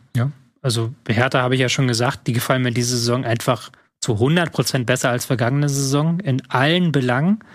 Ähm, haben jetzt wieder einen klaren strategischen Fokus, sagen auch mal zu Hause gegen Freiburg, okay, wir haben halt nur 40% Ballbesitz, aber so ist halt nun mal die Situation aktuell. Das ist Freiburg, wir sind Hertha. Das ist ja auch eine Sache. Und die nehmen das dann an und ähm, fangen dann auch nicht an, unruhig zu werden nach dem 0-1, sondern spielen weiter relativ klar nach vorne, gucken, dass sie das Tempo ihrer Stürmer herausspielen können und schaffen dann ja auch immer wieder es in Temposituationen zu kommen. Also das schaffen sie sehr, sehr gut, sowohl aus dem aus dem Balleroberung heraus, aber auch manchmal aus dem Ballbesitz heraus, den Gegner zu locken und dann in Temposituationen reinzukommen. Äh, Mit einem guten, starken Serda, mit einem Luke Bakio, der wirklich in Form ist, Ijuke, der 1 gegen 1 Situationen schafft. Also da kannst du dich nicht beschweren. Kannst du dich eher so ein bisschen ärgern, dass sie jetzt immer noch nur bei acht Punkten stehen, obwohl sie in den vergangenen Wochen relativ starke Leistung gezeigt haben. Und jetzt auch wieder, muss man sagen, gegen Freiburg, die auch dann in der Schlusshalben Stunde doch merklich angeschlagen wirkten. Also wo man gemerkt hat, okay, die haben Europa League gespielt. Dass sie da das nicht einfach Sack zumachen, sondern durch so einen blöden Christensen-Fehler dann wieder zwei Punkte liegen lassen. Kann man fast so sehen, ne? Ja. Und für Freiburg ist es natürlich trotzdem irgendwie ein, ähm, ganz, ganz, ganz kleine Euphoriebremse ähm, da oben drin. Ja. Weil sie streiten sich natürlich auch mit Union so ein bisschen darum, wer so, wer kriegt denn die Aufmerksamkeit eigentlich gerade? Beide Naja. haben es verdient, ne? Naja. Aber ich meine, es ist immer noch, sie stehen natürlich immer noch überragend da und jeder in Freiburg wird natürlich in der ihnen eigenen Bescheidenheit sagen, ja komm, ey, ist mir doch egal, wir sind immer noch Tabellenzweiter, was wollt ihr denn von uns? Und spielen im Euroleague. Ja. Ähm, Ja. Aber ab- unterm Strich ein, ja, ein verdientes Unentschieden, okayes Unentschieden für beide. Was würdest du sagen? Ja, jetzt bin ich gespannt. Du hast mir doch neulich diesen Fernseher verkauft. Ja. diesen Fernseher verkauft. Mhm. Ich habe dir damals ein bisschen zu viel bezahlt, weil ich ja unbedingt einen Fernseher haben wollte. Weiß ich noch, du warst so verzweifelt, ja. Ich war so verzweifelt und habe dir 5000 Euro bezahlt. Mhm. Ich habe den Fernseher jetzt ein äh, paar Jahre genutzt. Ja. Ich habe auch ab und, ab und zu, wenn ich mich geärgert habe, so einen Hammer den, dagegen geworfen. Hab, den hast du seit ein paar Jahren genutzt. Ja, ja, den, ja, ja, vor ein paar Jahren habe ich, hab ich einen Hammer gegengeworfen zwischenzeitlich. Ich habe mhm. den ein bisschen getreten. Also ja, ja ist nicht mehr so in ganz so guten Zustand, wie mhm. als ich ihn gekauft habe. Mhm. Ich würde den aber zum selben Preis wieder zurückverkaufen, zu dem ich ihn dir abgekauft habe. Ja, Herr Windhorst, das klingt nach einer sehr, sehr guten Idee. Das klingt nach einem sehr, sehr guten Deal, oder? ja. ja, so sieht's aus. Ja, du sprichst es an. Also Lars Windhorst, der Investor der Hertha, hat sich komplett ähm, überworfen mit seinem äh, Herzensinvestitionsprojekt aus Berlin und äh, bietet jetzt an, diese Anteile, die er eben erworben hat, wieder zurückzukaufen. Er will natürlich keinen Verlust machen und wenn dann möglichst wenig. Ja, ähm, keine Ahnung, wer soll das kaufen? Also, er, hat, er hat ja erstmal den Verein angeboten. Ja, klar, der aber. Verein, das, der kein Geld hat. Das wollte ich gerade sagen. Also, wo, woher sollen die das, das ja. Geld hernehmen, das jetzt zu kaufen? Ja, also er hat ja die Anteile. Er kann ja theoretisch den, die Anteile an jedem verkaufen. Ich glaube, ähm, Hertha hat ein Vetorecht, aber. Erstzugriffsrecht oder sowas? Oder Matchrecht? Also sie hatten erst, die hatten erstens ein mhm. Erstzugriffsrecht, ja, also sie können den Preis matchen, den jemand anders zahlt, aber sie haben auch ein Vetorecht, aber nur unter sehr, sehr engen Voraussetzungen, also gegen irgendwie zweifelhafte Geschäftsleute dürfen sie dann Nein sagen und dann müssen sie es aber auch gut begründen können. Aber man denkt doch immer so als Kind, dass diese Welt eine professionelle Welt ist und ja. dass es da draußen in der Wirtschaftswelt professionell zugeht und dass ja. Menschen, die halt irgendwie mit Millionen Invest Investitionen, Investmentgeldern und umgehen müssen, dass die irgendwie seriös auftreten müssen, souverän.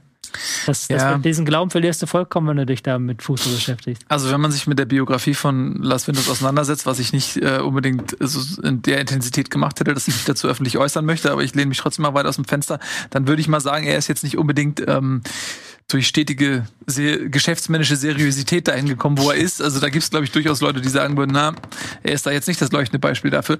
Aber ich bin bei dir, was man sich, was mich, mich dann auch immer wundert, und das hat man ja auch beim HSV unter Kühne zum Beispiel gesehen, das sind Leute, wo du erstmal sagst, okay, ey, die haben offensichtlich so viel mehr Ahnung von Wirtschaft, von Geld verdienen, von Geld vermehren, als ich jemals haben werde. Ähm, trotzdem hat das in beiden Fällen nicht funktioniert.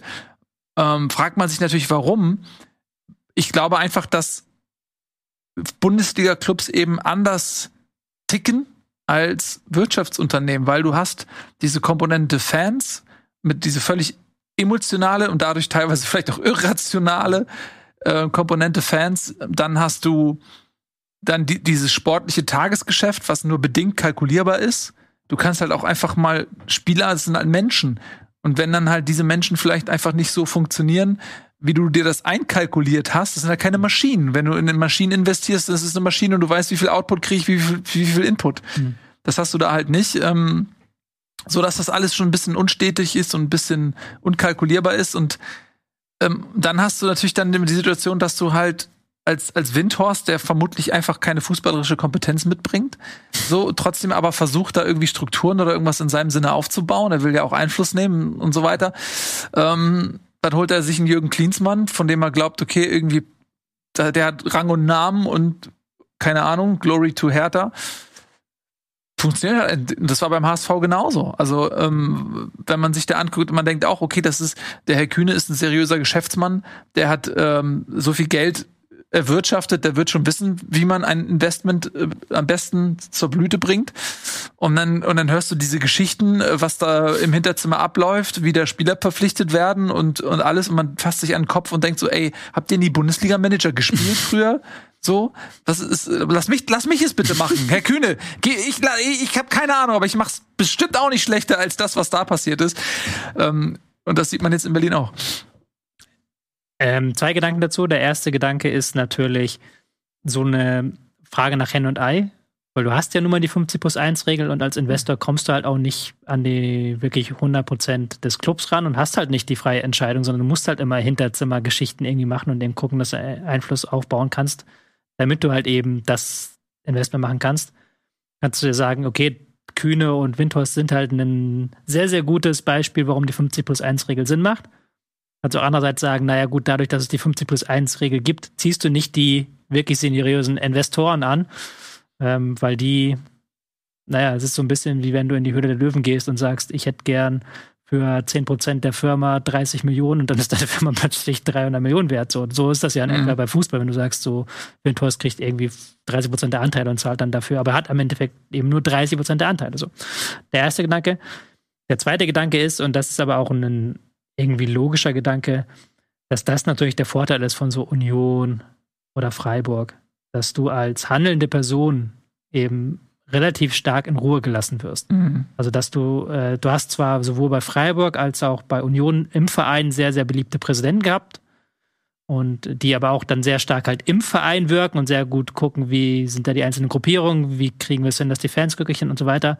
Aber du hast als sportliche Verantwortliche hast du relativ viel Einfluss und du hast dann nicht irgendwie einen Aufsichtsrat, der zerstritten ist, du hast dann nicht irgendwie einen Präsident, der da reinwählen will, du hast dann nicht einen Mäzen, der plötzlich beschließt, hier einen Klinsmann zu installieren. Ähm, ich glaube, das ist halt so ein riesiger Vorteil. Ich glaube, selbst wenn du halt, also erstens, Union und Freiburg haben sportlich kluge Verhand handelnde Verantwortliche, aber ich glaube, selbst der schlechteste sportlich Verantwortliche, der halt eigentlich nicht gut ist in seinem Job, ist immer noch besser als das, was Kühne oder Windhorst oder Aufsichtsratmitglied X oder y, Typ Y machen würde. Verstehst du, was ich damit Ja. meine? Also, dass, Mhm. dass ähm, ähm, Kontinuität da sehr, sehr wichtig ist. Und die nimmst du dann im Club natürlich mit sowas. Wenn du halt da reingehst und da, weil du einen Investor ablösen musst, darf man ja auch nicht vergessen, Hertha war ja fast pleite und hat ja dieses Geld unbedingt gebraucht, um den alten Investor abzulösen. Deswegen Mhm. haben sie Windhorst überhaupt ins Boot geholt. Und dann holen sie ihn ins Boot und drehen es wieder weg. Und jetzt stehen sie dann wieder vor so einem Riesenproblem, weil sie jetzt einen Investor haben, von dem sie nicht wissen, an wen verkauft der, was macht der, wer sitzt danach am Boot. Da kann ja jetzt jemand reinkommen, völlig gegen den Willen der Hertha, so. Weil, Ja. ja, es ist halt sehr, sehr schwierig. Und So sieht's aus, ja. Die wissen nicht, also sofern sie dann nicht irgendwie äh, den neuen Investor ablehnen können aus den etwas schwammigen äh, Klauseln, die du da gerade formuliert hast, dann genau haben sie keinen Einfluss am Ende, ja, aber wenn jetzt irgendwie eine amerikanische Investmentfirma da irgendwie bezahlt, wüsste ich jetzt nicht, was der sachliche Grund ist, den abzulehnen. So. Ja. Ja. Ja, das ist auf jeden Fall eine sehr ungewisse Zukunft und ein ähm, Beispiel, wo, glaube ich, auch alle hinschauen werden, wenn es eben mal wieder um diese 50 plus 1 Regelung geht. Ne? Mhm. Aber ich bin auch der Aspekt, den ich auch sehr interessant finde, den du gerade angesprochen hast. Inwiefern ist die 50 plus 1 Regelung eben auch dafür ursächlich, dass es scheitert? Weil das, weil die Strukturen so sind, dass es eigentlich nicht funktionieren kann mit einem Investor. Ja.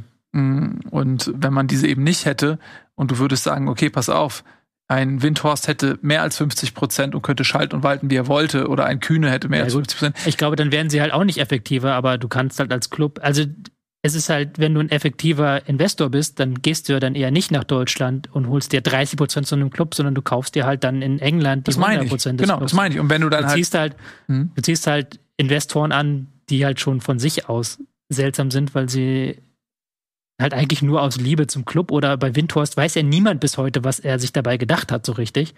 Das ist ja völlig unklar. Bei Kühne kannst du immer noch sagen, okay, der investiert halt sowieso sein ganzes Geld in Hamburg und hat jetzt halt auch ein bisschen davon in HSV Mhm. investiert, so. Also das ist schwierig. Ja. so sieht's aus. Ich, Ähm, ja, also dieser sportlich leichte Aufwärtstrend wird natürlich dann durch diese internen Entwicklungen doch ein wenig getrübt, muss man Mhm. tatsächlich sagen. Da muss man weiter schauen, was äh, dort in Berlin hinter den Kulissen passiert. Ist auf jeden Fall unterhaltsam als neutraler Fan, als involvierter Fan kann einen das, glaube ich, in den Wahnsinn treiben. Ich kenne es ja nun mal auch hier aus Hamburg. Gut. Lever äh, Hertha mit acht Punkten aus neun Spielen. Immer noch unter einem Punkt pro Spiel vom Schnitt, was eigentlich eine Vollkrise wäre. Aber aufgrund des spürbaren Aufwärtstrends und eben auch der schwächelnden Konkurrenz ist das Ganze, glaube ich, noch ganz gut derzeit. Und äh, Freiburg brauchen wir nicht drüber reden, die äh, stehen sowieso weit über Soll auf Platz zwei. Mm, Also alles gut. Machen wir weiter mit Augsburg gegen Wolfsburg. Das ist jetzt eins dieser Spiele, wo man sagt, hey, warum ist das jetzt kein Spitzenspiel heute gewesen? ähm, Augsburg, äh, ich hatte vorhin schon mal kurz angedeutet, sind auch total am Über oder sind völlig im Soll. Ich will es nicht überperformen nennen, aber sind völlig im Soll, haben zuletzt auch überraschende Erfolge feiern können. 13 Punkte aus neun Spielen, das ist mehr, als man vielleicht vor der Saison gedacht hätte. Und, und je schneller sie ähm, quasi sich so ein Punktepolster aufbauen, desto weiter sie sich vom Abstiegskampf entfernen, desto besser für Augsburg, äh, dass da mal eine ruhige Saison irgendwie auch äh, für die bei rumkommt und sie nicht bis zum letzten Moment zittern müssen. Wolfsburg äh, wiederum unter Kovac, ja, das ist immer noch nicht an einem Punkt, wo man sagt, das ist nicht enttäuschend. Also mit der Mannschaft, mit den Mitteln, mit, mit so einem ambitionierten Trainer, der eigentlich Champions League spielen will, äh, der will nicht Abstiegskampf mit Wolfsburg spielen, ist das nach, für mich nach wie vor zu wenig, was Wolfsburg bietet. Ja, weiterhin keine klare spielerische Linie bei Wolfsburg. Klar, ist gegen Augsburg auch immer schwer, weil Augsburg das ja immer sehr, sehr gut schafft, so ein kampfbetontes Spiel zu kreieren und dich auch auf ihr Niveau runterzuziehen. Ähm, kann man Wolfsburg positiv sagen, sie haben es angenommen. Ähm, aber auch da die Balance fehlt weiterhin. Aber es ist, das muss man zumindest sagen, schon besser als zu Beginn der Saison. Also man merkt halt so im Fokus, okay, wir nehmen das kampfbetonte Spiel an, wir gucken, dass wir die Bälle gewinnen. Ähm, Gerhards Rückkehr tut dem Verein sehr, sehr gut, der ähm, eben aus dem Mittelfeld nochmal so eine vertikale Komponente, würde man im taktischen Bereich sagen. Tor gemacht hat auch. Ja, genau, der läuft nach vorne, der bringt da halt Vorwärtsläufe rein, das tut der Mannschaft sehr, sehr gut. So, aber ja, ich muss auch gestehen, Augsburg gegen Wolfsburg ist jetzt kein Spiel, das mich dazu verleitet, das über 90 Minuten zu schauen. So. Ja, wahrscheinlich die wenigsten. Die wenigsten Menschen. In Deutschland nichts gegen die beiden Clubs. Wobei schon was gegen die beiden Clubs in dem Fall, wie du es formuliert hast, tut mir leid. Ja. Ähm, ja, das öffentliche Interesse ist und die emotionale äh, Verbundenheit äh, ist jetzt bundesweit gesehen nicht die höchste. Ja. Das kann man ja auch einfach so sagen. Und das ist jetzt auch kein fußballerischer Leckerbissen, sondern ja. halt wirklich ein Kampfspiel. Das war halt wieder Augsburg wieder, die machen das diese Saison sehr, sehr viel besser als in der vergangenen Saison, muss man sagen. Also mhm. diese, diesen Aspekt und auch die Konter und auch die Art, wie sie die Konter reinbringen und auch die Art, wie sie den Dimirovic in die Mannschaft einbinden, so als Halbflügel, das ist schon gut. Also das äh, hat schon Hand und Fuß. Die machen da, da schon sehr viel bessere Arbeit, finde ich, als vergangene Saison. Das ist nicht, nicht das, was ich mir unter schönem Fußball vorstelle, aber es ist halt eine sehr, sehr klare Spielidee und das ist ein sehr, sehr, auch in den einzelnen Abläufen, wie gewinne ich zweite Bälle, wo geht der erste Ball hin, ist das, da hast du immer das Gefühl, okay, da ist eine Idee hinter, das ist nicht zufällig jetzt. Mhm. Und das muss man schon lobend erwähnen, weil sie auch gegen ähm, Wolfsburg jetzt genug Chancen eigentlich hatten, um da vielleicht noch ein, zwei Türchen mehr zu machen. Mhm. Also sie kriegen auch nicht nur, sind nicht nur eine Zerstörermannschaft, sie kriegen auch immer wirklich ihre guten, guten Chancen. Ja, Enrico Maaßen kam vor der Saison von Borussia Dortmund zweiter Mannschaft. Das ist jetzt seine erste so richtige Profistation. Ja, davor war in Rödinghausen und doch, das sind äh, 38 Jahre, ist jetzt auch für einen Trainer noch jung. Ne? Mhm. Mm, also der ist ähm, angekommen und ist auch sichtbar jetzt in Augsburg. Ne? Ja. Muss man auch mal dann erwähnen. Ja, also, wir haben es tabellarisch auch schon eingeordnet. Ansonsten lass uns nicht ähm, länger auf Ein, Eine Szene könnte man noch erwähnen, vielleicht ja? diese Mega-Rudelbildung, also diese wirklich Mutter aller Rudelbildung, die es dann gab. Ich ja. weiß gar nicht, wer gekratzt wurde, aber irgendjemand hatte deutlich sichtbare Kratzspuren. Ähm, und dann gab es eine Rudelbildung, wo auch dann Kovac beteiligt war und sich dann mit Reuter war es, glaube ich, ein Wortduell lieferte. Äh, da war schon Feuer drin in der Partie. Mhm. So sieht's aus. Jo, dann machen wir weiter mit Mainz gegen Leipzig. Mainz, die ja auch schon mal letzte Saison, meine ich, ne? Überraschend gegen Leipzig gewonnen haben. War es mhm. nicht dieser 1-0-Sieg letztes Jahr? Letztes Jahr? auch mal gegen Leipzig ziemlich stark auf den Sack bekommen. Ja, ja, ja, ja, ja, ja, ja, ja, Aber ich rede ja damals, war das nicht dieser überraschende? Egal. Ähm, jedenfalls, ähm, in dieser Partie war es eine Partie zwei Mittelfeldmannschaften. Platz 11 und Platz 12. Dementsprechend endet es 1 zu 1. Was für, Leip für Mainz, glaube ich, alles äh, völlig in Ordnung ist. Für Leipzig wiederum war es, glaube ich, eher äh, enttäuschend. Man hat lange zurückgelegen und kam dann relativ spät in der 80. Minute durch den Kunku nach einem Kopfball übrigens zum 1 zu 1. Zu mehr hat's nicht gereicht. Äh, ich glaube nicht, dass man so richtig glücklich war mit dem Auftritt. Und Werner hing so ziemlich in der Luft. Hm. Und ähm, klar, man hatte so ein, zwei Chancen, auch die hätten auch ein bisschen mehr Glück oder so, Fortune hätten auch reingehen können. Aber am Ende des Tages hat Mainz sich diesen Punkt verdient und aus Leipziger Sicht muss ich sagen, wenn man da jetzt eine Aufholjagd starten will, das war jetzt irgendwie dann nicht genügend. Nee, das war nicht genügend, das war ungenügend, kann man ja. in dem Fall sogar sagen. Ich muss aber gestehen, ich habe das Spiel nicht gesehen, ich habe nur mir die Zusammenfassung mhm. angeschaut und da auch das Gefühl, dass ähm, Mainz eben das gemacht hat, was sie gut können, halt kompakt verteidigen, immer wieder Nadelstiche setzen haben sich wahrscheinlich dann eher noch geärgert, dass sie das 1 zu 0 nicht über die Zeit gebracht haben, sondern ja. dann noch das 1 zu 1 kassiert haben. Und bei Leipzig merkst du immer noch, dass Rose noch nach der ersten Elf sucht. Ist ja immer wieder viel am Rumprobieren, wer mhm. wie, wo, mit wem spielt. Jetzt Forsberg ähm, im Einsatz wieder mal. Ja, das ist schwierig. Positiv hervorheben kann man, glaube ich, Halstenberg, der wohl, was ich mitbekommen habe, eine gute Leistung gezeigt hat, auch ohne seinen Assist, aber dann eben noch die Flanke geschlagen hat da auch wieder dann diese Raumfrage stellt. Mhm. Gar nicht im Sinne von David Raum, wo hat der noch Platz, wenn halt ein Halsberg jetzt auch Linksverteidiger eine richtig gute Leistung zeigt. Ja, da wieder eine offene Baustelle. Wie gesagt, ich habe das Spiel nicht gesehen. Das ist in der Tat, ich glaube, ich weiß gar nicht, war Raum überhaupt dabei? Oder Die war, Raum ist doch, glaube ich, angeschlagen, oder? ja, ich meine, der war nämlich Ja. gar nicht dabei, aber das Ja, aber klar, aber das macht eine Baustelle auf. Natürlich, Ja. klar, wenn du ein Leistungsprinzip vorleben willst als Trainer und das musst du ja irgendwie auch, dann ähm, und ein Halsberg macht, dann kannst du natürlich eine Baustelle dann kriegen. Ne? Das stimmt schon. Ist natürlich eigentlich ein Luxusproblem. Ne? Wenn du Qualität hast, hast du Qualität, aber wenn du vor der Saison den Raum holst, bin dann gespannt, wie das dann Flick handhabt jetzt in ein paar Mhm. Wochen mit der WM. wenn Halsberg vor Raum steht, Wenn hier den Raum eigentlich seit vier Wochen nicht mehr gespielt hat und Ja. Halzenweg spielt, Ja. eigentlich auch ein Spieler, der Stammelf-Potenzial eigentlich noch vor einem halben Jahr gehabt hätte Mhm. für Flick. Definitiv. Ja, hast du natürlich Gosens noch, Ja. der jetzt auch wieder zurückkommt. Also das, die Linksverteidigerposition ist auch in der Nationalmannschaft auf jeden Fall Hm. ähm, interessant. Ich glaube aber schon, dass er ähm, grundsätzlich erst auf Raum setzen würde, weil das ist jetzt einfach in den letzten Monaten so gewesen. Und ähm, Mhm. der hat, glaube ich, auch Bock, dass er so langsam mal eine Formation findet. Ja.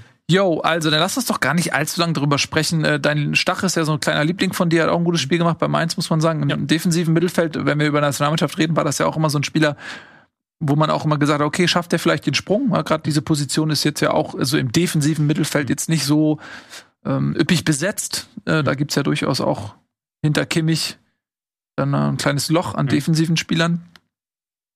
Ja. Vielleicht der auch spontan noch Chancen, aber wahrscheinlich eher nicht. Ne? Wahrscheinlich eher nicht. Ja. Für Mainz eher gut, dass er jetzt wieder in Form ist, nachdem er zwischenzeitlich sogar auf der Bank saß, Mhm. wirklich keiner guten Leistung. Das ist für Mainz eine gute Nachricht. Das stimmt. Gut, dann haben wir eigentlich alle Spiele durch, ne? Habe ich was vergessen? Nö, ne? Wir haben alle, ne? Wir sind durch. Dann sind wir durch. Wir haben Feierabend. Feierabend, sehr schön. Dann ähm, haben wir in der nächsten Woche eine neue Sendung. Aber nächste Woche wird spannend. Ja? Nächste Woche wird super spannend. Wir machen nächste Woche erstens eine Ausgabe von unserem Bundesliga ohne Bundesliga, weil jetzt an diesem Wochenende ist Classico, Mhm. ist City gegen Liverpool. Liverpool. Dieses Wochenende ist ähm, Bayern gegen Freiburg und Union gegen Dortmund. Also die ersten vier der Bundesliga spielen einfach mal alle gegeneinander. Hammer. Also haben wir nächste Woche eine geile Bundesliga-Ausgabe und eine geile äh, Bundesliga ohne Bundesliga, Oder? ohne Bundesliga-Ausgabe. Da kann man sich drauf freuen. Ja. Also, äh, wenn ihr nicht genug bekommt von Fußball im Allgemeinen und von Bundesliga im Speziellen, dann werdet ihr nächste Woche aber so richtig reichhaltig bedient. Für den Moment vielen lieben Dank, dass ihr eingeschaltet habt. Ich äh, würde mich sehr freuen und mein lieber Kollege Tobias Escher auch, wenn ihr unter diesem YouTube-Video ein paar äh, Kommentare ähm, und Meinungen hinterlasst. Das lesen wir immer sehr, sehr gerne. Bis dahin, wir sehen uns nächste Woche. Tschüss. Und wie Oliver Kahn sagen würde, Grütznötel!